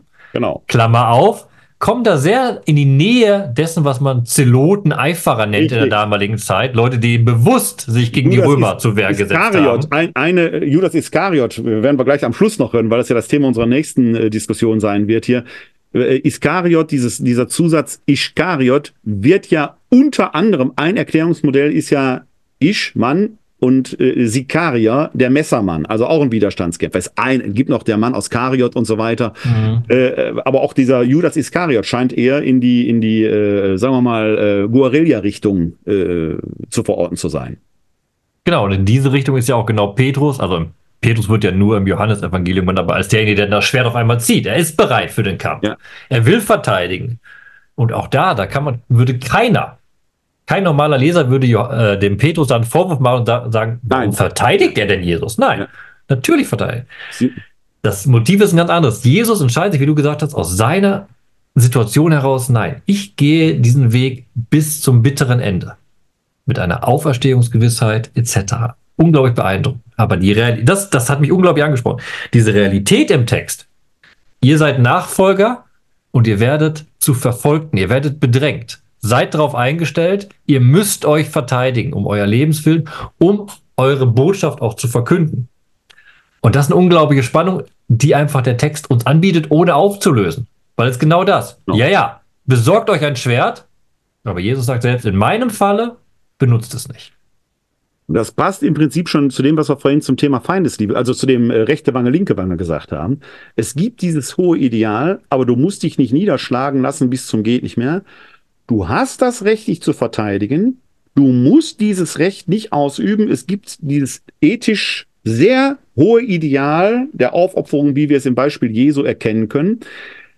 Aber du hast es selber gesagt, wenn ich Familie habe, muss ich vielleicht etwas komplexer denken an dieser Stelle und kann mein Leben nicht einfach äh, wegwerfen. Ich muss vielleicht sogar die meinen ver äh, verteidigen, was ja im Übrigen bei Paulus im ersten Korintherbrief sogar dazu führt, dass er die Ehelosigkeit empfiehlt, damit man genau das Problem nicht hat. Aber das ist wieder so ein eigenes Thema im Angesicht der nahen Wiederkunft Jesu Christi. Und die vielen, die heute zölibatär und ehelos leben, denen ist oft das eigene Hemd näher als die Hose und so weiter. Also da, da man merkt daran, dass, das, dass diese Ideale letzten Endes nicht durchzuhalten sind. Jesus gibt das Recht auf die Selbstverteidigung. Sein Beispiel ist letzten Endes äh, aufgerichtet, man muss sich nicht selbst verteidigen, aber du hast das Recht. Was auf keinen Fall sein darf, ist freudige Angriffslust. Freudig reinzuschlagen. Das ist untersagt und bleibt letzten Endes untersagt. Aber es macht ja einen sehr, wie ich finde, lebensnahen, äh, aber eben auch sehr komplexen ethischen Sachverhalt auf. Ganz so einfach ist es eben nicht. Und das ist genau mein Stichwort, um dir eine Frage zu stellen. Weil meiner Ansicht nach ist die Übersetzung hier furchtbar gemacht. Und ich glaube, das sollten wir kurz drauf eingehen, weil wir sollten mal ganz kurz klären, und das ist wichtig, wer sich hier das Schwert kaufen soll. In der revidierten Einheitsübersetzung lesen wir, jetzt aber soll der, der einen Geldbeutel hat, ihn mitnehmen und ebenso die Tasche. Punkt. Und dann kommt der neue Satz, wer dies nicht hat, soll seinen Mantel verkaufen und sich ein Schwert kaufen. Ich frage erstmal pointiert und will in die andere Richtung sagen, soll also nur derjenige ein Schwert kaufen, der keinen Geldbeutel hat? Oder sollen alle in der Nachfolge ein Schwert haben? Also ich würde die Stelle immer so interpretieren, es gibt kein Pflicht, sich ein Schwert zu kaufen. Das ist, eine, das ist einfach ein Ratschlag. Es ist eine Erlaubnis, das zu tun. Es ist kein Befehl, das zu tun ergibt. Aber der Text, der, der, was im Text hier überraschend ja. ist, wer ja. dies nicht hat, der, er, nur der soll sich das Schwert kaufen. Ich, äh, während, während du erzählst, vielleicht redest du noch ein bisschen weiter und paraphrasierst noch ein bisschen, dann gucke ich mal eben im Griechischen nach, wie das Griechische da entspricht. Okay, ich, ich spitze meine Frage mal zu, bevor genau. ich meine eigene Antwort spitz, gebe. Dann mal, spitz mal, mal zu. Man könnte ja sagen, guck mal, jetzt aber so, genau. Jetzt aber soll der, der einen Geldbeutel, also der, der Geld hat, der muss sich keine Sorgen machen. Der kann einfach losziehen. Der, der aber kein Geld hat, also der sozusagen keine Macht hat, der muss zum Schwert greifen. Das wäre natürlich total zugespitzt, eine komplett falsche Auslegung, aber irgendwie suggeriert hier die revidierte Einübersetzung, als würde es zwei Gruppen geben. Es gibt eine ja. Gruppe, die Geld hat und eine Gruppe, die das Schwert kauft. Also der griechische Text, den ich hier vor mir liegen habe, äh, hat keinen Punkt an dieser Stelle, sondern im griechischen Text ist der gesamte Vers 36, um den es ja hier geht, wenn ich das richtig sehe, ein einziger Satz. Muss ich mal kurz eben hier gucken, ich muss mal kurz eben vergleichen. Nee, also, im, also die, die Einheitsübersetzung ist da tatsächlich sehr pointiert. Also ich würde da. Sie ist der, falsch. Sie ist nicht pointiert, sie ist falsch. Ja, äh, um, um, es, um es so zu sagen, genau. Sie, sie ist an dieser Stelle falsch. Also das Griech, der, der griechische Text äh, ist so eine Art asyndetische Aneinanderreihung. Also es ist, es ist im Griechischen komplett der gesamte Vers 36 ein einziger Satz, sodass man da diese Unterteilung in zwei Gruppen zumindest auf der grammatikalischen, syntaktischen Ebene gar nicht vornehmen kann. Genau, und deshalb mein Vorschlag, auf den ich hinaus will, und das ist wichtig, um das zu verstehen, weil das steht im Griechischen meiner Ansicht nach, und du wirst das hoffentlich gleich unterstützen, eben, dass jeder jedem ja. die Empfehlung ausgesprochen wird, ja. ein Schwert zu sagen. Ich würde nämlich folgendermaßen übersetzen, also ich mache jetzt irgendwie aus, ähm, ja, mach ich nehme jetzt die revidierte Einheitsübersetzung und ja. versuche mal zu modellieren. Jetzt soll, jetzt aber soll der, der einen Geldbeutel hat, ihn mitnehmen und ebenso die Tasche. Und dann würde ich einen Gedankenstrich. Und genau. wer dies nicht hat, soll seinen Mantel verkaufen, damit er genau. Geld hat. Richtig, Gedankenstrich. Genau. Und dann bezogen auf alle. Genau. sich ein Schwert kaufen. Das ist das, was der griechische Text insinuiert. Also es, es geht im Prinzip, wenn du Geld hast, kannst du dir ein Schwert kaufen. Wenn du keins, keins hast, mach dich verteidigungsbereit. Und das ist das Radikale. Dann Ja. gib selbst das weg, was dich schützt gegen Kälte. Ja, Dann, dein genau. einziges Ja. Hab und Gut, dein Mantel, das dich Ja. gegen Kälte schützt, lass es sein. Du bist, brauchst ein Schwert gegen andere Herausforderungen. Und mir ist das der Punkt wichtig, weil ihr wirklich drinne steht. Kauft euch äh, Schwert. Ich empfehle es euch, egal wer ihr seid. Wenn ihr in der Nachfolge Jesu seid, kauft euch ein Schwert. Ähm, wir haben gerade den 2. Den, 2. Februar hinter uns, 40 Tage nach Weihnachten. 40 Tage vor Weihnachten ist der 11.11., der Martinstag. Da haben wir diese Geschichte mit Mantel und Schwert auch. Die erscheint mir gerade in einem völlig neuen Licht. Weil das, äh, das, das Schwert ja dazu benutzt wird, um den Mantel herzugeben. Aber das ist jetzt mal, äh, ich muss mal drüber nachdenken, was man daraus eventuell machen könnte aus dieser Geschichte, ja. Aber das Interessante und das für viele Verstörende, und ich habe da schon mit manchem drüber diskutiert über diese Stelle, der sagt ja, aber Jesus sagt doch, du sollst den Feind nehmen. Ja, aber ich sag, hier sagt er, du darfst dir ein Schwert kaufen. Er sagt sogar, du sollst dir ein Schwert. Kann nicht sein. Ich sag, guck nach. Ich sag, ich denke mir den nicht aus. Steht doch hier. du sollst Verteidigung. Du sollst nicht angriffslustig sein. Du sollst keine Freude an der Gewalt haben. Du sollst nicht jubelnd in den Kampf ziehen. Aber wenn es zur Verteidigungssituation kommt, darfst du dich verteidigen.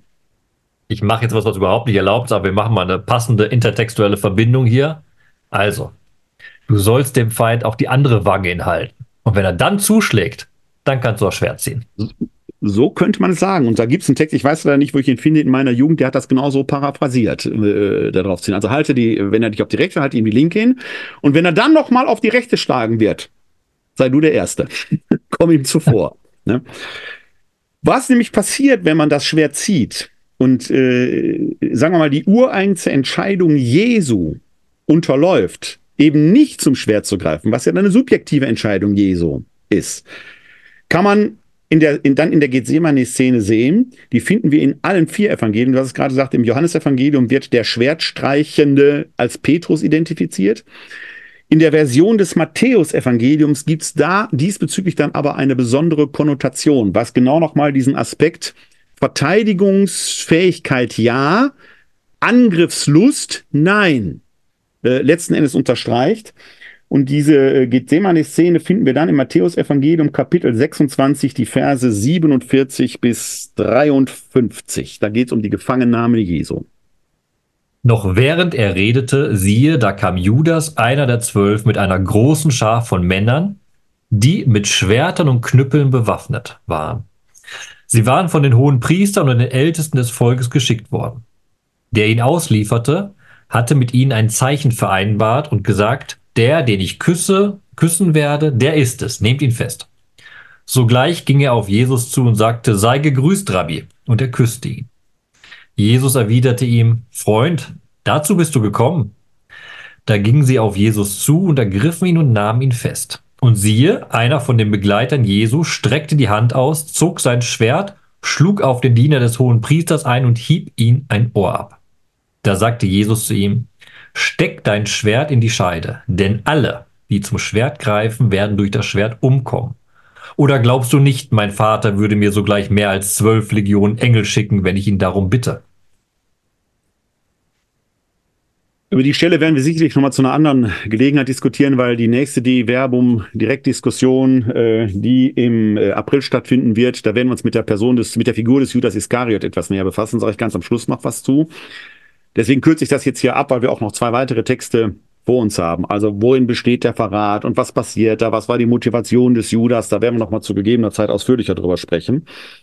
Hier geht es jetzt genau eben um diese Reaktion. Jesus wird gefangen genommen, die Tempelwachen stehen um ihn herum, äh, man fesselt ihm die Hände, die sind bewaffnet. Und jetzt, hier wird eben von einem Begleiter Jesu gesprochen, der sofort aufspringt und diesem, äh, einem der Tempelwächter da das Ohr abhaut, einem der Tempeldiener das Ohr abhaut. Johannes Evangelium wird das alles mit Namen ausgeschmückt, da erfährt man, dass es der Petrus ist und der Tempelwächter hat auch noch einen äh, Namen Malchus und das Ohr wird von Jesus geheilt. Alles mh, schön und alles Happy End, fast hätte man beinahe gesagt, geht da gut aus. Hier aber im Matthäus-Evangelium äh, steht dann nochmal genau oder wird diese, diese äh, Dichotomie zwischen du darfst ein Schwert haben, um dich zu verteidigen, aber nicht um anzugreifen, auf die Spitze äh, getrieben. Denn wer das Schwert zieht, wird durch das Schwert umkommen. Das ist genau der springende Punkt. Du darfst dich verteidigen, ja, aber angreifen darfst du auf keinen Fall. Und diese Spannung in den Worten Jesu muss man an dieser Stelle letzten Endes aushalten. Das ist, wenn wir auf die großpolitischen Lagen gucken, ohne es jetzt allzu stark zu vereinfachen wollen, natürlich hat der Angegriffene das Recht zu verteidigen. Vielleicht hat er sogar die Pflicht, es mit Waffengewalt zu tun, weil er nie subjektiv nur für sich eine individuelle Entscheidung trifft, wie Jesus es ja hier auch tut, der dann den Willen des Vaters erfüllt. Auf jeden Fall wird hier nochmal klar festgestellt, Angriffslust geht gar nicht. Du darfst nie mit, Waffe, mit der Waffe in der Hand der Erste sein, der zuschlägt. Wirst du angegriffen, darfst du dich aber sehr wohl verteidigen. Und da wird es aber tricky, wenn wir den Text genauer gucken. Weil wir haben ja nicht nur einen Angegriffenen und Angreifer, sondern wir haben den Begleiter, der in die Situation hineingreift. Habe ich vorhin schon gesagt, keiner kann dem Begleiter Jesu da einen Vorwurf machen, weil er will Jesus retten. Er hat keine Angriffslust, sondern er versteht sich als Verteidiger. Das ist voll rechtens und gut. Das Bemerkenswerte an der Szenerie, man muss ja auch immer überlegen, was will der Erzähler uns damit ausdrücken. Wir haben hier einen Jesus, der sich selbst nicht wehrt, bewusst nicht wehrt, sondern sich dahin gibt. Er entscheidet sich, wie du gesagt hast, aus seiner Perspektive, um sich dahin zu geben. Und er sagt jetzt auch nicht diesem Begleiter Jesu, was du da machst, ist absolut ein No-Go. Keine Chance, steck das Schwert weg und nie wieder benutze ein Schwert. Sondern er verweist, und da haben wir einen schönen Bogen für mich theologisch jetzt zurück zu Micha. Er sagt ja im Endeffekt, was du gerade gesagt hast. Wer zum Schwert greift, wird durch das Schwert kommen. Und das ist keine Kritik, meiner Ansicht nach, auf den Begleiter Jesu. Nein. Sondern es ist die Kritik auf die Männer, die mit Schwertern und Knüppeln bewaffnet kommen. Denn sie werden durch Gott gerichtet werden. Er sagt sozusagen, lieber Begleiter, sei es Petrus, mach dir keine Sorge, Gott wird sie richten. Ich brauche diese Verteidigung nicht. Und dann kommt diese große Deutung eben, weil ich könnte mich auch selbst verteidigen, aber ich verteidige mich nicht. Ich würde deiner Deutung zustimmen, was den Vers 53 betrifft aber nicht, was die Spracheinleitung in Vers 52 angeht. Da sagt Jesus nämlich eindeutig zu dem Begleiter, da sagte Jesus zu ihm, steckt dein Schwert in die Scheide. Also er spricht zu dem Begleiter an dieser Stelle. Ja, aber er sagt, er sagt keine Kritik. Er sagt nicht, was willst du für ein Hiopai? Nein, nein, nein, nein, nein, nein, nein, nein, Er, er, er spricht nur noch mal die Warnung aus äh, vor Angriffslust. Wenn wir das zusammen, weil wir ja Matthäus-Evangelium sind, mit der, mit der Bergpredigt nehmen, selig die Frieden stiften, äh, da ist schon die Frage, ähm, ob jetzt hier eine Friedensstiftung dadurch möglich ist, indem ich sofort jemandem das Ohr abhaue. Oder ob ich nicht erst eine Drohkulisse hätte aufbauen können, wenn sich die Begleiter Jesu jetzt schwerttragend zwischen ihn und die Angreifer gestellt hätten, ohne direkt draufzuhauen.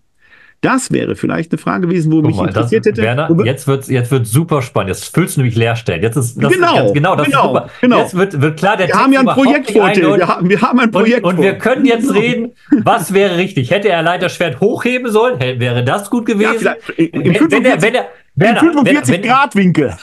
Wenn er, wenn er das halbe Ohr abgehauen hätte, ja. wäre das okay gewesen. Oder nur ein Viertel? Nee, Ohren, abhauen, Ohren abhauen geht an der Stelle gar nicht, da bin ich mir ziemlich sicher. Nein, auch kein Ohr, ein Ohrläppchen, nur ein Ohrläppchen, wäre nur ein Ohrläppchen. Nicht, auch nicht. Auch körperliche, Unversehrtheit, die äh, körperliche Unversehrtheit wäre auf jeden Fall an dieser Stelle zu wahren. Äh, ich, worauf ich hinaus will ist, das ist genau die Komplexität, die hier steht. Wir wissen, äh, ich, ich suggeriere jetzt einen Fall, wie du völlig zu Recht sagst, in dem ich eine Leerstelle fülle, die ist aber, die Leerstelle gibt es, aber es gibt diese Tatsache nicht, dass das passiert ist. Das wollte ich nämlich gerade noch nachschieben.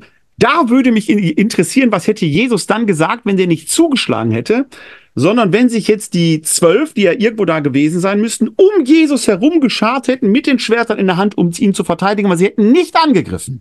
Was wäre dann gewesen? Völlig hypothetisch. Wir wissen es nicht. Was hätte Jesus dann gesagt? Hätte er auch diesen. Ich kann dir sagen, ich kann dir sagen. Bin ich gespannt. Ich, fol ich folge der erzählten Intention. Das ist genau das Bemerkenswerte, was wir bei der Szene auch noch beachten ja. müssen. Da wir, darüber werden wir auch noch mal Ostern dann, also vor Ostern reden. Die ganze Szene ist ja im Endeffekt, eigentlich ist Jesus der super Schwache, aber er bestimmt die ganze Szene. Er redet mit Judas. Völlig korrekt. Er sagt, er ist die handelnde, er ist die mächtige Person, obwohl er ohnmächtig ist. Ja. Und jetzt lass das mal ausspielen. Das ist genau das, genau die Intention, die Aussage dieses Textes. Wenn sich nun alle Jünger um ihn herum versammelt hätten und die Schwerter hochgehoben hätten, er hätte sie stehen gelassen, meiner Ansicht nach. Er wäre ja. aus dem Kreis rausgegangen. Möglicherweise. Also er hätte vielleicht gesagt, okay, ja. ich wertschätze, was ihr macht, aber mein Weg ist ein anderer. Und da hätten wir genau das, was wir vorhin gesagt hätten. Sie hätten, sie wären nicht angegriffen, sie wären in Verteidigungsposition gegangen, aber das wäre nicht in dem Falle der Weg Jesu gewesen, weil der Weg Jesu eben notgedrungen ans Kreuz führt. In die Erzählintention der Evangelien hätte das absolut gepasst. Ne, das, das, ist, das wäre sogar typisch hieronisch gewesen, bei dem Jesus ja der Souverän des gesamten Verfahrens ist und äh, Pilatus und äh, der hohe Priester sind alles nur Figuren in seinem Spiel äh, die da letzten Endes äh, In der Erzählintention der Evangelien würde das hervorragend passen, wie du das auflöst. Das wäre eine super Szene, ja? Tja. Absolut. Müssen wir, Absolut. müssen wir den Evangelisten mal sagen, wenn wir in den Himmel kommen, dass das, das hätten sie nachbessern sollen. Ja, der Kollege Schönbach fragt mich ja häufiger, wann endlich die Fortsetzung des Neuen Testamentes käme. Wir können ja dran arbeiten. Das neuere Testament, ja. Das, neu, das noch neuere Testament. Ach, aber es Okay. zeigt wunderbar, also die letzten beiden Bibelstellen zeigen wunderbar, wie komplex es ist und was so ein Schwert an Symbolik bedeutet und was Angriff und was Ja. Verteidigung ist. Und wenn wir, wir machen das jetzt heute Abend nicht auf, aber wenn man solche Texte überträgt ins, in unsere politischen Situationen, wenn man den Rahmen sprengt hin auf Völker etc., Ja. da sieht man auch in den biblischen Texten, die biblischen Texte machen auch nicht schwarz-weiß. Die sind genauso Nein. kompliziert wie die Realität.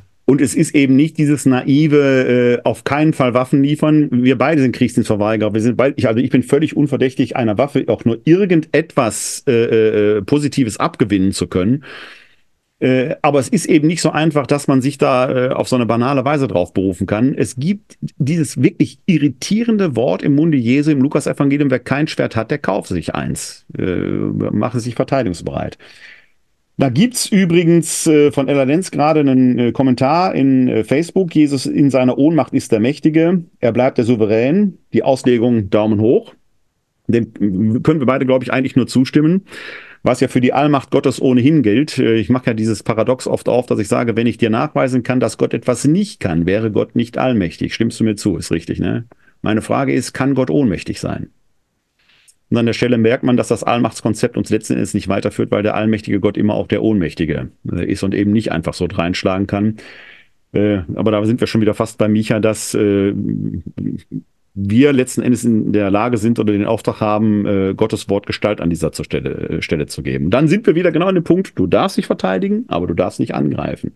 Was in den ethischen Konfl was in den großen Konflikten der Welt eben genau das ethische Dilemma ausmacht, in dem man sich da entsprechend befindet. Wir kehren zurück Ja. in. Ja, bitte. Ich mache die Überleitung für dich zum nächsten. Ja, mach, mach du Weil das. wir haben jetzt, wir haben jetzt, wir haben jetzt sehr viel über Situationen, wo sich Menschen, einzelne Menschen gegenüberstehen, beschrieben. Und jetzt mit den letzten beiden Texten, die wir noch kurz ansprechen werden, um unseren neuen Rekord in der Zeit aufzustellen, sind wir wirklich in Kriegssituationen. Was mir sehr wichtig ist, ist der Satz, das Alte Testament ist kriegserfahren. Da ist Realität, Krieg und Krieg ist Realität und die spiegelt sich wieder. Und hier haben wir genau das Bild wunderbar ausgerückt in der nächsten, in der nächsten Lesung, die wir uns angucken, dass eben der Krieg brachial ist.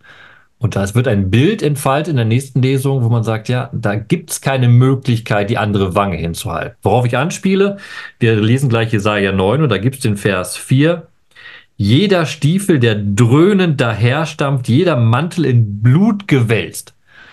Ein, ein Ausdruck für eine Armee, die auf dich zurast, die dich überrennen will, die dich zermalmen will. Da bleibt kein Mensch einfach stehen und sagt, ja, überrenn mich einfach, mach mich platt. Da ist ein Bedürfnis auf das Zerschlagen dieser Kriegsmacht, das endgültige Vernichten dieser Kriegsmacht, die keine Macht mehr über mich hat. Und er bietet uns Jesaja 9 auch wieder ein interessantes Bild an. In einerseits, indem es eben anerkennt, was diese Kriegsmacht in unserer Welt ist, beziehungsweise wieder zurückzugehen zu Micha. Wie, wie, wie erfahren wir diese Kriegsmacht und wie gehen wir damit um und wo ist unsere Hoffnung im Angesicht des Leids, das Menschen einander im Krieg antun? Und damit, das ist die Überleitung für mich zu Jesaja 9, 1 bis 6. Eigentlich hören wir es, glaube ich, in der Heiligen Nacht oder am Weihnachtstag, bin ich mir gerade überhaupt nicht sicher. Äh, man hört es in der Heiligen Nacht, äh, gleichzeitig, äh, aber auch irgendwann im Advent. Das ist so ein Text, der kommt häufig. der, der kommt häufig. Genau, ist so ein aber, aber ist, äh, Text, aber ist so dazu. etwas, was wir üblicherweise als Christen wohlgemerkt und Christinnen gefühlt mit dem Advent verbinden, was aber streng genommen gar nicht in dem Sinne adventlich ist, weil es ja ein Text ist, der aus dem Altehrwürdigen Bund stammt. Auch aus der Perspektive des Neuen Testamentes nicht adventlich, aber Nicht das ist ein wirklich, anderes Thema. Nicht wirklich, aber ist ein anderes Thema. Komm, wir wollen über Pazifismus und Krieg und Frieden und alles Mögliche reden. Also, alles Mögliche finden wir in Jesaja 9. Los, Verse 1 bis 6. Das Volk, das in der Finsternis ging, sah ein helles Licht. Über denen, die im Land des Todesschattes wohnten, strahlte ein Licht auf. Du mehrtest die Nation, schenktest dir große Freude. Man freute sich vor deinem Angesicht, wie man sich freut bei der Ernte, wie man jubelt, wenn Beute verteilt wird. Denn sein drückendes Joch und den Stab auf seiner Schulter, den Stock seines Antreibers zerbrachst du wie am Tag von Midian. Jeder Stiefel, der dröhnend daherstampft, jeder Mantel, der im Blut, jeder Mantel im Blut gewälzt, wird verbrannt, wird ein Fraß des Feuers. Denn ein Kind wurde uns geboren, ein Sohn wurde uns geschenkt. Die Herrschaft wurde auf seiner Schulter gelegt, man rief seinen Namen aus, wunderbarer Ratgeber, starker Gott, Vater in Ewigkeit, Fürst des Friedens. Die große Herrschaft und der Frieden sind ohne Ende auf dem Thron Davids und in seinem Königreich es zu festigen und zu stützen durch Recht und Gerechtigkeit von jetzt an bis in Ewigkeit. Der Eifer des Herrn der Herrscharen wird das vollbringen. Ja, wir setzen an bei dem Vers, den ich eben schon zitiert hatte. Jeder Stiefel, der dröhnend daherstampft, jeder Mantel im Blut gewälzt, wird verbrannt, wird ein Fraß des Feuers. Also mehr Krieg in einer Metaphor geht gar nicht. Das wird durch und durch hier klar. Und dieser Vers zeigt, was historisch hier gemeint ist. Das ist ganz, ganz spannend. Jeder Stiefel, das weiß ich natürlich, jetzt frage ich dich unvorbereitet, was heißt denn Stiefel da im Hebräischen? Weißt du das? Nein. Nein, weißt du nicht. Kannst du auch nicht wissen, weil es kein hebräisches Wort da gibt. Ah, siehst da du? Da steht nämlich ein akkadisches Wort, Seon. Warum ist das wichtig? Das ist eben die Sprache des assyrischen Großreiches und in den historischen Kontext hinein spricht dieser Text. Das assyrische Großreich hatte 722 vor Christi das Nordreich vernichtet. Israel bestand aus einem Nordreich und einem Südreich. Südreich ist die Tradition des Davidsthrons etc. Und hierein wird nun gesprochen. Das Nordreich ist gerade untergegangen. Und nun belagert das assyrische Großreich auch das Südreich. Und wird nun auch das Südreich untergehen, wird die Kriegsmissionerie ein Land vernichten, die Menschen vernichten, unterwerfen, unterjochen, Frondienst, alle Gewalt, die mit einhergeht.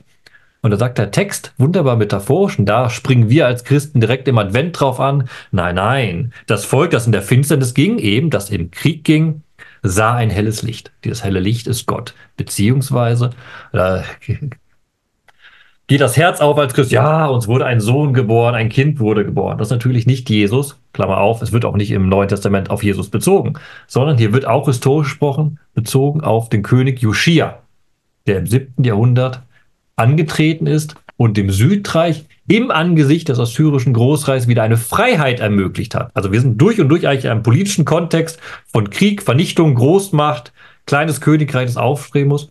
Und hinein in diese Kriegssituation erfahren wir eben, dass jeder Stiefel, also im Endeffekt nichts anderes als das Heer, die Soldaten des assyrischen Großreich, die da daherstampfend, die werden verbrannt. Die werden ein Fraß des Feuers, die werden vernichtet. Und dann sagt man, okay, aber dann geht es weiter, denn ein Kind wurde uns geboren. Was hat denn dieses Vernichten des Heeres mit der Geburt eines Kindes zu tun? Und dann ist entscheidend, wunderbar weiterzulesen, mit einem Brückenpfeiler in der Mitte.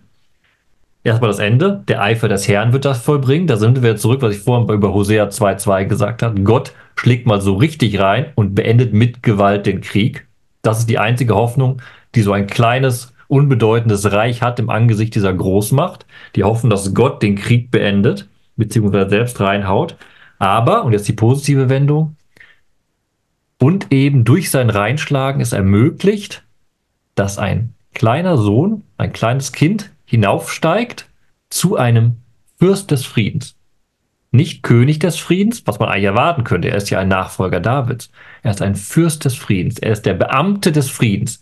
Er ist der Stellvertreter, der Frieden ermöglichen soll. Aber wie soll das klappen? Auch nicht aus dem Menschensein heraus wieder, sondern hier wird durchgesagt, durch Recht und Gerechtigkeit. Und Recht und Gerechtigkeit sind, das wunderbar in dem Psalm ausgedrückt, die beiden Säulen, auf denen der Thron Gottes steht. Gott, der eigentliche König, ermöglicht diesen Frieden durch dieses Symbol eines Kindes, das geboren wird, eines Machtlosen, das geboren wird. Und da haben wir wunderbar wieder diese, diese Gegenüberstellung, ein machtloser Mensch, ein machtloses Kind und den reinschlagenden Gott. Und das zusammen ermöglicht Frieden. Ähm, jetzt hast du das ja gerade auf den äh, König Joschia, du hast es nicht darauf bezogen, sondern das bezieht sich auf König äh, Joschia. Ja. Diese Weissagung. Also gerade nicht äh, messianisch auf, äh, auf Weihnachten, dass das wir damit verbinden, das ist dann quasi schon christlich. Ja, heute würde man sagen, eine Aneignung, eine kulturelle Aneignung, die wir da vollzogen haben. Ähm, Jetzt wird ja bewusst auch der Thron Davids hier hervorgehoben. In der aktuellen Ausgabe der Zeitschrift Welt und Umwelt der Bibel steht ja der König David äh, im Mittelpunkt. Die ist ihm quasi gewidmet, auch in der ganzen Ambivalenz, die dieser Davids äh, äh, so mit sich äh, brachte, weil er ja auch nicht ganz gewaltfrei äh, entsprechend unterwegs war. Äh, und ich meine, mich erinnern zu können, dass du des Öfteren auch gesagt hast, dass dieses Königsein viel mit, mit Hirte sein äh, zu tun hat, was ja in, in der Figur des David ja geradezu auch Hand greiflich zu fassen ist, der ja als Hirtenjunge groß geworden ist und später äh, König übernommen hat. Hinter der Herde hergerufen steht im Alten Testament. Ja. Er ist hinter der Herde hergerufen. Ja, äh, könnte man das jetzt so verstehen, diese Stelle hier, dass dieser, äh, du hast es eigentlich ja gerade schon auch beantwortet, aber ich versuche es nochmal auf meine Weise zu sagen, dass dieser Joschia äh, jetzt bewusst auch nicht König genannt wird, weil er äh, ein Werkzeug in den Händen Gottes ist, der, äh, das würde ja quasi dann auch wieder das, was wir vorhin zu Micha gesagt haben, nochmal konsolidieren, weil er das Werkzeug in den Händen Gottes ist, durch den Gott seinen Willen auf der Erde vollzieht. Das ist ja die Tendenz, die wir bei den Propheten generell finden, wo der Text auch zuläuft. Da gibt es einen König, der da eingesetzt ist, aber die eigentliche Macht und die eigentliche Handlungsmacht liegt doch bei Gott. Dass diese Hinentwicklung zu der Idee, dass im Alten Testament die Theologen, die Schriftgelehrten verstanden haben, ja, eigentlich haben wir keinen richtigen König, sondern Gott ist unser König, weil, das wird dann sehr oft aufgenommen, auch bei Ezechiel zum Beispiel, unsere Hirten immer wieder versagen. Wir brauchen eben den göttlichen Hirten, der uns eben in dieses Friedensreich hineinführen kann. Dafür verwendet er Menschen. Aber er ist der eigentliche, der das umsetzt und der dahin führt. Da sind wir wieder, was ich vorhin gesagt hatte, bei Micha im Endeffekt, dass die Theologen des Alten Testaments mehr und mehr verstanden haben, Frieden wird nur einkehren, wenn Gott eingreift. Sind wir schon stark auf dem Weg hin zu bis zur Apokalyptik, wo gesagt wird, Ja. Gott muss einen Neuanfang setzen, weil der Mensch, Entschuldigung, das ist mein Pessimismus momentan in der Situation hier, aber der Mensch ist nicht in der Lage, Frieden zu schaffen. Er kann es versuchen, ein Ideal hinterherrennen, aber den wirklichen Frieden kann nur Gott schenken. Ja, und die Gefahr, die natürlich immer damit verbunden ist, wir haben das schon jetzt auch ein paar Mal schon heute Abend adressiert, ist natürlich, dass der Mensch sein Handeln als Willen Gottes tarnt. Ob er dann Deus Lovult schreit, wie die Kreuzfahrer, ob er Gott mit uns auf Koppeln schreibt, oder ob er Allahu Akbar schreit und damit meint, äh, den Willen Gottes auf diese Weise äh, verkörpern zu müssen. Wo ich immer sage, wenn Gott so wäre, wie man ihn da anschreien muss und dass man ihn permanent anschreien muss, egal in welcher Sprache und egal auf welche Weise, dann ist Gott gerade, dann ist Gott der Handlanger des Menschen, der herhalten muss, um das menschliche Handeln äh, da irgendwie zu legitimieren, was eigentlich nicht zu legitimieren ist. Die, die, dieser Zwiespalt bleibt ja auf, ne, weil wir ja kein, wir Mhm. erleben eben kein Menetekel, das am Himmel steht und sagt, das sollt ihr jetzt machen. Ne? Und das Spannende ist an dem Text, ich habe ihn jetzt sehr klar, und das ist auch richtig meiner Ansicht nach, auf Joschia bezogen. Aber trotzdem zwei Sachen jetzt noch zu- hinzuzufügen. Ja, das ist geschichtlich verortet. Aber es ist durch die Geschichte hindurch tradiert worden, weil die Schreiber und die Leser entschieden haben, auch wenn das nicht in der Zeit Joschias sich umgesetzt hat, die Hoffnung doch weiter besteht. Und das ist der Aspekt, der jetzt hier nicht im Text steht, aber den wir mitbedenken müssen. Joschia ist dieser, dieses Kind, das uns geboren wurde. Aber Joschia ist gescheitert. Die menschliche Hoffnung, die da drin war, ist gescheitert. Joschia hat zwar Teile des Nordreichs wieder zurückerobert, hat eine Kultreform durchgeführt, aber am Ende seines Lebens wurde er vom Pharao, der hinaufzog, einfach ermordet und die Geschichte war vorbei. Da war kein ewiger Davidsthron aufgerichtet durch ihn. Das Königshaus Davids untergegangen, der Tempel ist wieder untergegangen. Das war keine Erfolgsgeschichte. Aber trotzdem, und da jetzt wieder die Hoffnungsperspektive rein, haben die Schreiber, die Theologen und auch die Leser entschieden, selbst wenn das in der geschichtlichen Situation gescheitert ist, diese Hoffnung auf einen Friedensfürsten, die Hoffnung, dass der Eifer Gottes doch das alles bewirken wird, der bleibt bestehen. Das heißt, wir können geschichtlich den Text auf Joschia beziehen, aber dadurch, dass der Text nicht Joschia benennt, bleibt er offen für diese Hoffnung, was wir messianisch nennen würden, oder wie Ja. viele Leser es gemacht haben, dass eben ein Text ist, der immer noch Zukunft versprüht. Äh, das würde ich sogar äh, noch dahingehend etwas verschärfen wollen, weil du sagst, dass die Schreiber und die Leser, ich glaube, dass eher die Leserinnen und Hörer dieses Text, dieser Texte sind, die durch die, Tradi die für die Tradierung letzten Endes sorgen und dass dann ein solcher Text eben nicht irgendwann mal in der Schublade verschwunden ist oder im Nirvana verschwunden ist, sondern in diesem Fall ja durch Jahrhunderte und man kann schon sagen Jahrtausende durchgetragen ist und in unsere Zeit hineinklingt. Das heißt, über Generationen hinweg ist dieser Text ja immer wirksam geworden, hat neue Hoffnungen gegeben, hat äh, Handeln angetrieben und motiviert. Und das ist für mich immer ein Erweis, dass es tatsächlich heilige Texte sind. Weniger, dass jetzt äh, da irgendwie eine Taube auf der Schulter eines äh, Menschen gesessen hat, der dann irgendwas diktiert hat, sondern dass im Leben von Menschen durch Generationen hinweg diese Texte wirksam geworden sind und äh, menschliches Handeln motiviert haben. Ich würde es in dem Punkt gerne zusammenfassen. Das Grandiose an den Bibeltexten ist, dass sie immer größer sind als ihr historischer Kontext. Ja. Das sind alles in historischen Kontexten entschieden. Auch die Evangelien haben alle hier historischen Kontext in bestimmten Gemeindesituationen, in bestimmten Konflikten zwischen Juden und Nichtjuden. Was manchmal fürs Verständnis auch interessant ist, den zu erheben. Ist auch super wichtig zu verstehen, aber darum geht es ja gar nicht. Zum Verstehen brauche ich diesen historischen Kontext. Ja. ja. Aber diese Texte haben das fundamental Tolle geschafft, dass sie größer sind als ein historischer Kontext und das Vermögen, durch Jahrhunderte, durch verschiedene Lebenssituationen in allen Kontinenten dieser Welt Hoffnung ja. zu geben. Das ist das Fundamentale, wo ich auch würde sagen das ist für mich die Inspiration, die in den Texten grundgelegt ist. Sie geben Hoffnung. Ich sag mal, ähm, auch mit einem äh, adventlichen Lied, die Nacht ist vorgedrungen, der Tag ist nicht mehr fern. Ja, wir, wir haben noch so einen schönen Text vor uns. Den müssen wir noch. Letzten Text machen. Den müssen wir noch nehmen. Und deswegen würde ich jetzt gern zum letzten Text für heute Abend überblenden. Weil das ist jetzt der wunderbare Text, habe ich gerade gesagt. Jetzt haben wir bei Jesaja eben nochmal die Kriegssituation angespielt bekommen, verstanden, der Hintergrund ist Kriegssituation. Und jetzt hören wir wirklich mal auf mit einem Text, der über Krieg redet. Da ist handfester Krieg. Der Text fängt nämlich direkt an. Wir sind im zweiten Buch der Könige, in Kapitel 6. Der König von Aram führte Krieg mit Israel. Und das kannst du jetzt aber vorlesen, wie so ein Krieg da irgendwie passiert. Der ist äh, in dem Sinne nicht schön, weil er eben von einem Krieg erzählt, aber trotzdem hochinteressant. Ich würde fast sagen, sogar fast eine Komödie ein bisschen, der Text. Ein bisschen, ein bisschen. Zwei Könige, Kapitel 6, die Verse 8 bis 23. Der König von Aram führte Krieg mit Israel. Er verabredete mit seinen Untergebenen, an dem und dem Ort soll mein Lager sein. Aber der Gottesmann ließ dem König von Israel sagen, hüte dich, an jener Stelle vorbeizugehen, denn die Aramäer kommen dort herab. Der König von Israel schickte nun Speer an die Stelle, die ihm der Gottesmann genannt und vor der er ihn gewarnt hatte, und nahm sich dort in Acht. Als das nicht nur einmal oder zweimal geschah, wurde der König von Aram beunruhigt. Er rief seine Untergebenen und fragte, Könnt ihr mir nicht angeben, wer von den unsrigen zum König von Israel hält? Da sagte einer von seinen Leuten, niemand, mein Herr und König, sondern Elisha, der Prophet in Israel, verrät dem König von Israel, was du in deinem Schlafzimmer sprichst. Da befahl er, geht und erkundet, wo er sich aufhält, damit ich ihn festnehmen lasse. Man meldete ihm, er ist in Dothan. Er schickte also Pferde und Wagen und eine starke Truppe dorthin. Sie erreichten die Stadt in der Nacht und umstellten sie. Als der Diener des Gottesmannes am nächsten Morgen aufstand und hinaustrat, hatte die Truppe die Stadt mit Pferden und Wagen umstellt. Da sagte der Diener zu seinem Herrn, Wehe, mein Herr, was sollen wir tun? Doch dieser sagte, Fürchte dich nicht, bei uns sind mehr als bei ihnen.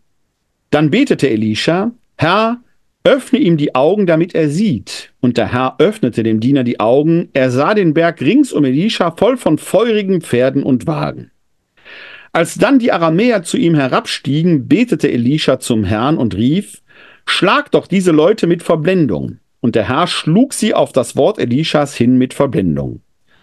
Daraufhin sagte Elisha zu ihnen, das ist nicht der richtige Weg und nicht die richtige Stadt. Folgt mir. Ich werde euch zu dem Mann führen, den ihr sucht. Er führte sie aber nach Samaria. Als sie dort angekommen waren, betete Elisha, Herr, öffne ihnen die Augen, damit sie sehen. Der Herr öffnete ihnen die Augen und sie sahen, dass sie mitten in Samaria waren.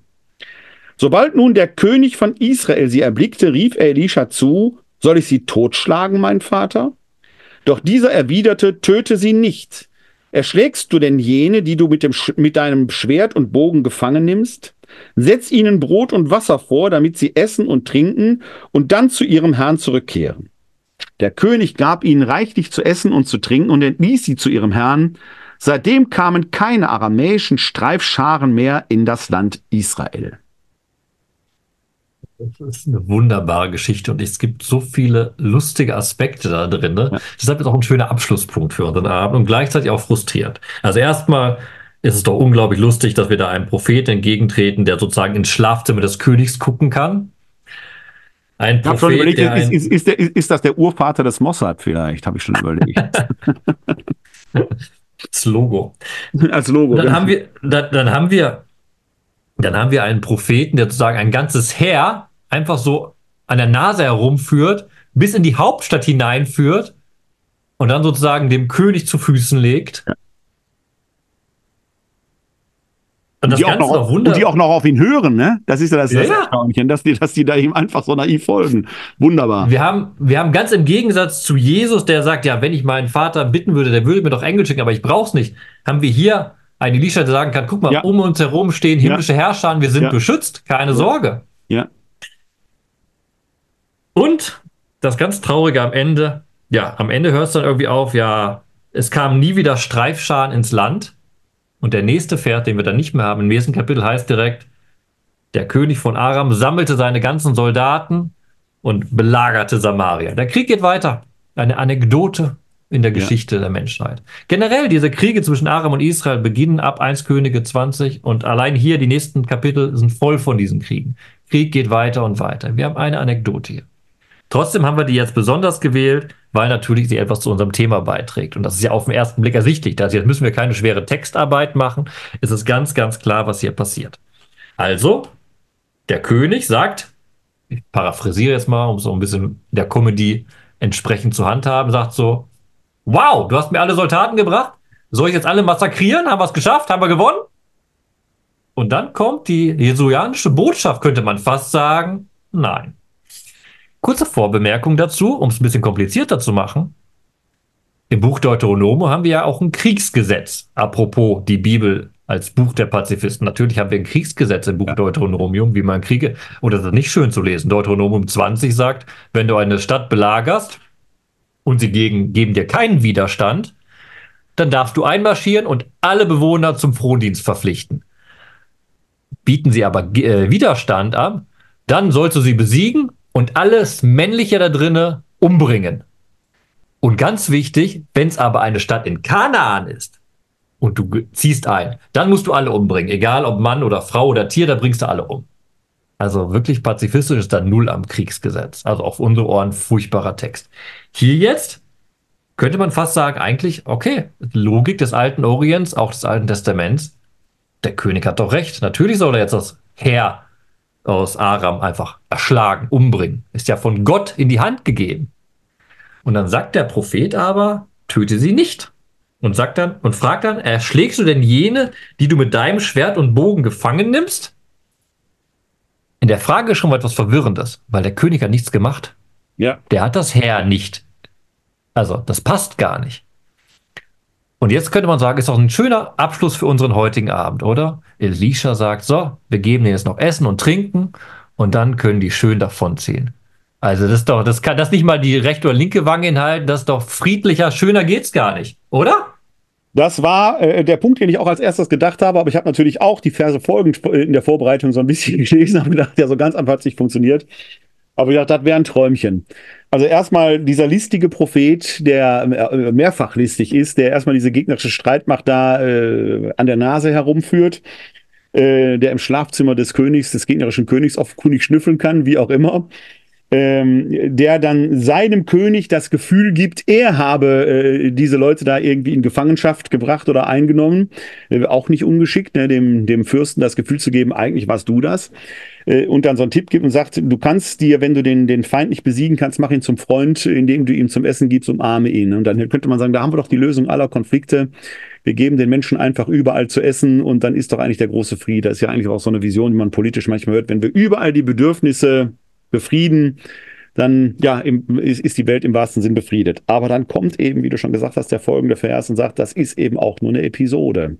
Es schafft den Frieden vielleicht für diesen Moment, gebietet aber nicht in der Wachsamkeit nachzulassen. Und jetzt, Werner, muss ich das alles kaputt machen für dich, leider. Ich weiß. Also glaube ich, in meiner. Ich weiß.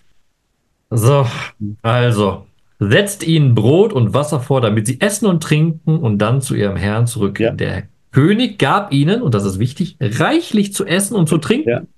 und er ließ sie zu ihrem Herrn.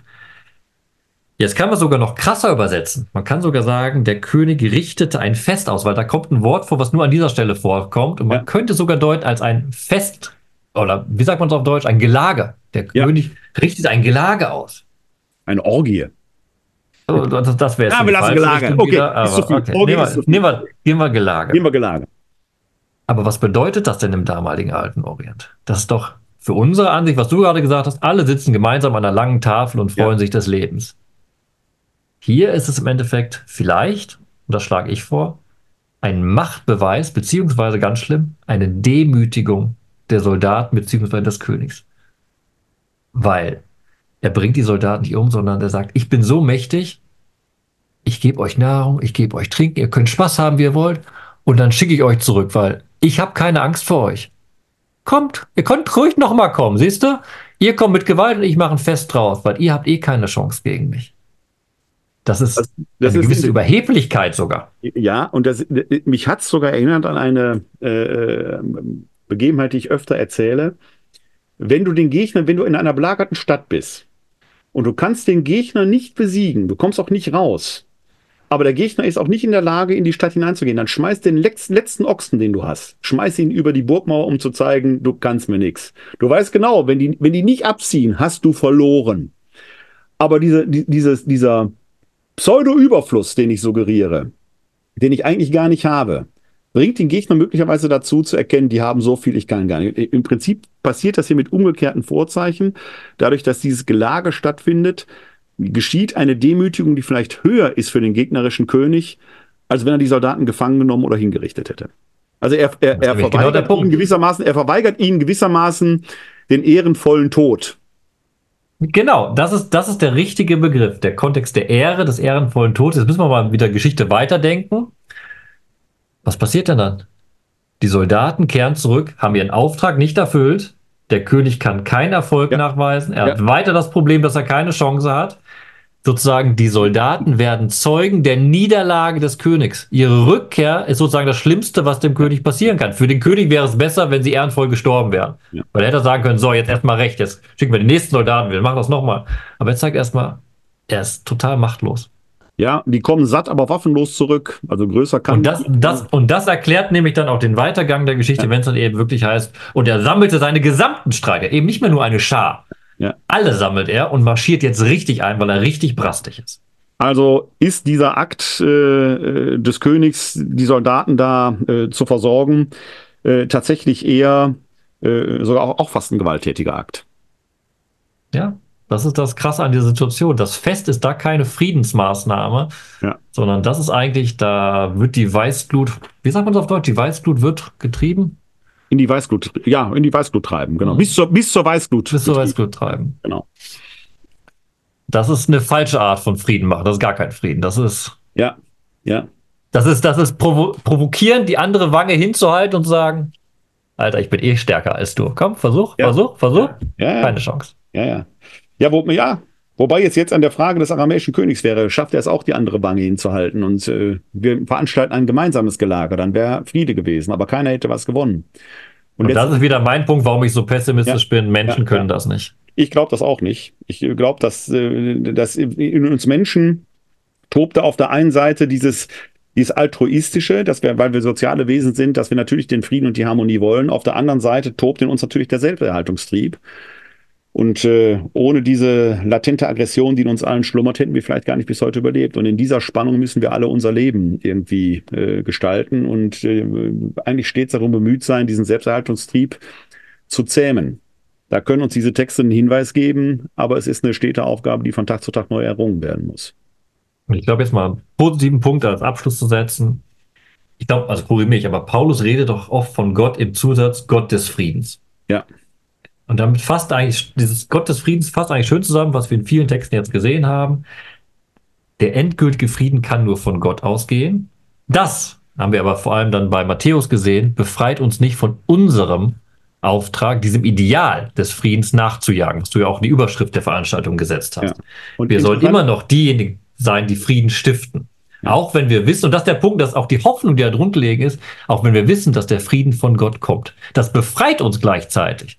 Denn wir haben den Auftrag, es zu versuchen. Wir müssen den Frieden nicht bringen. Ja. Wir glauben, dass der Frieden kommt, wenn wir es versuchen.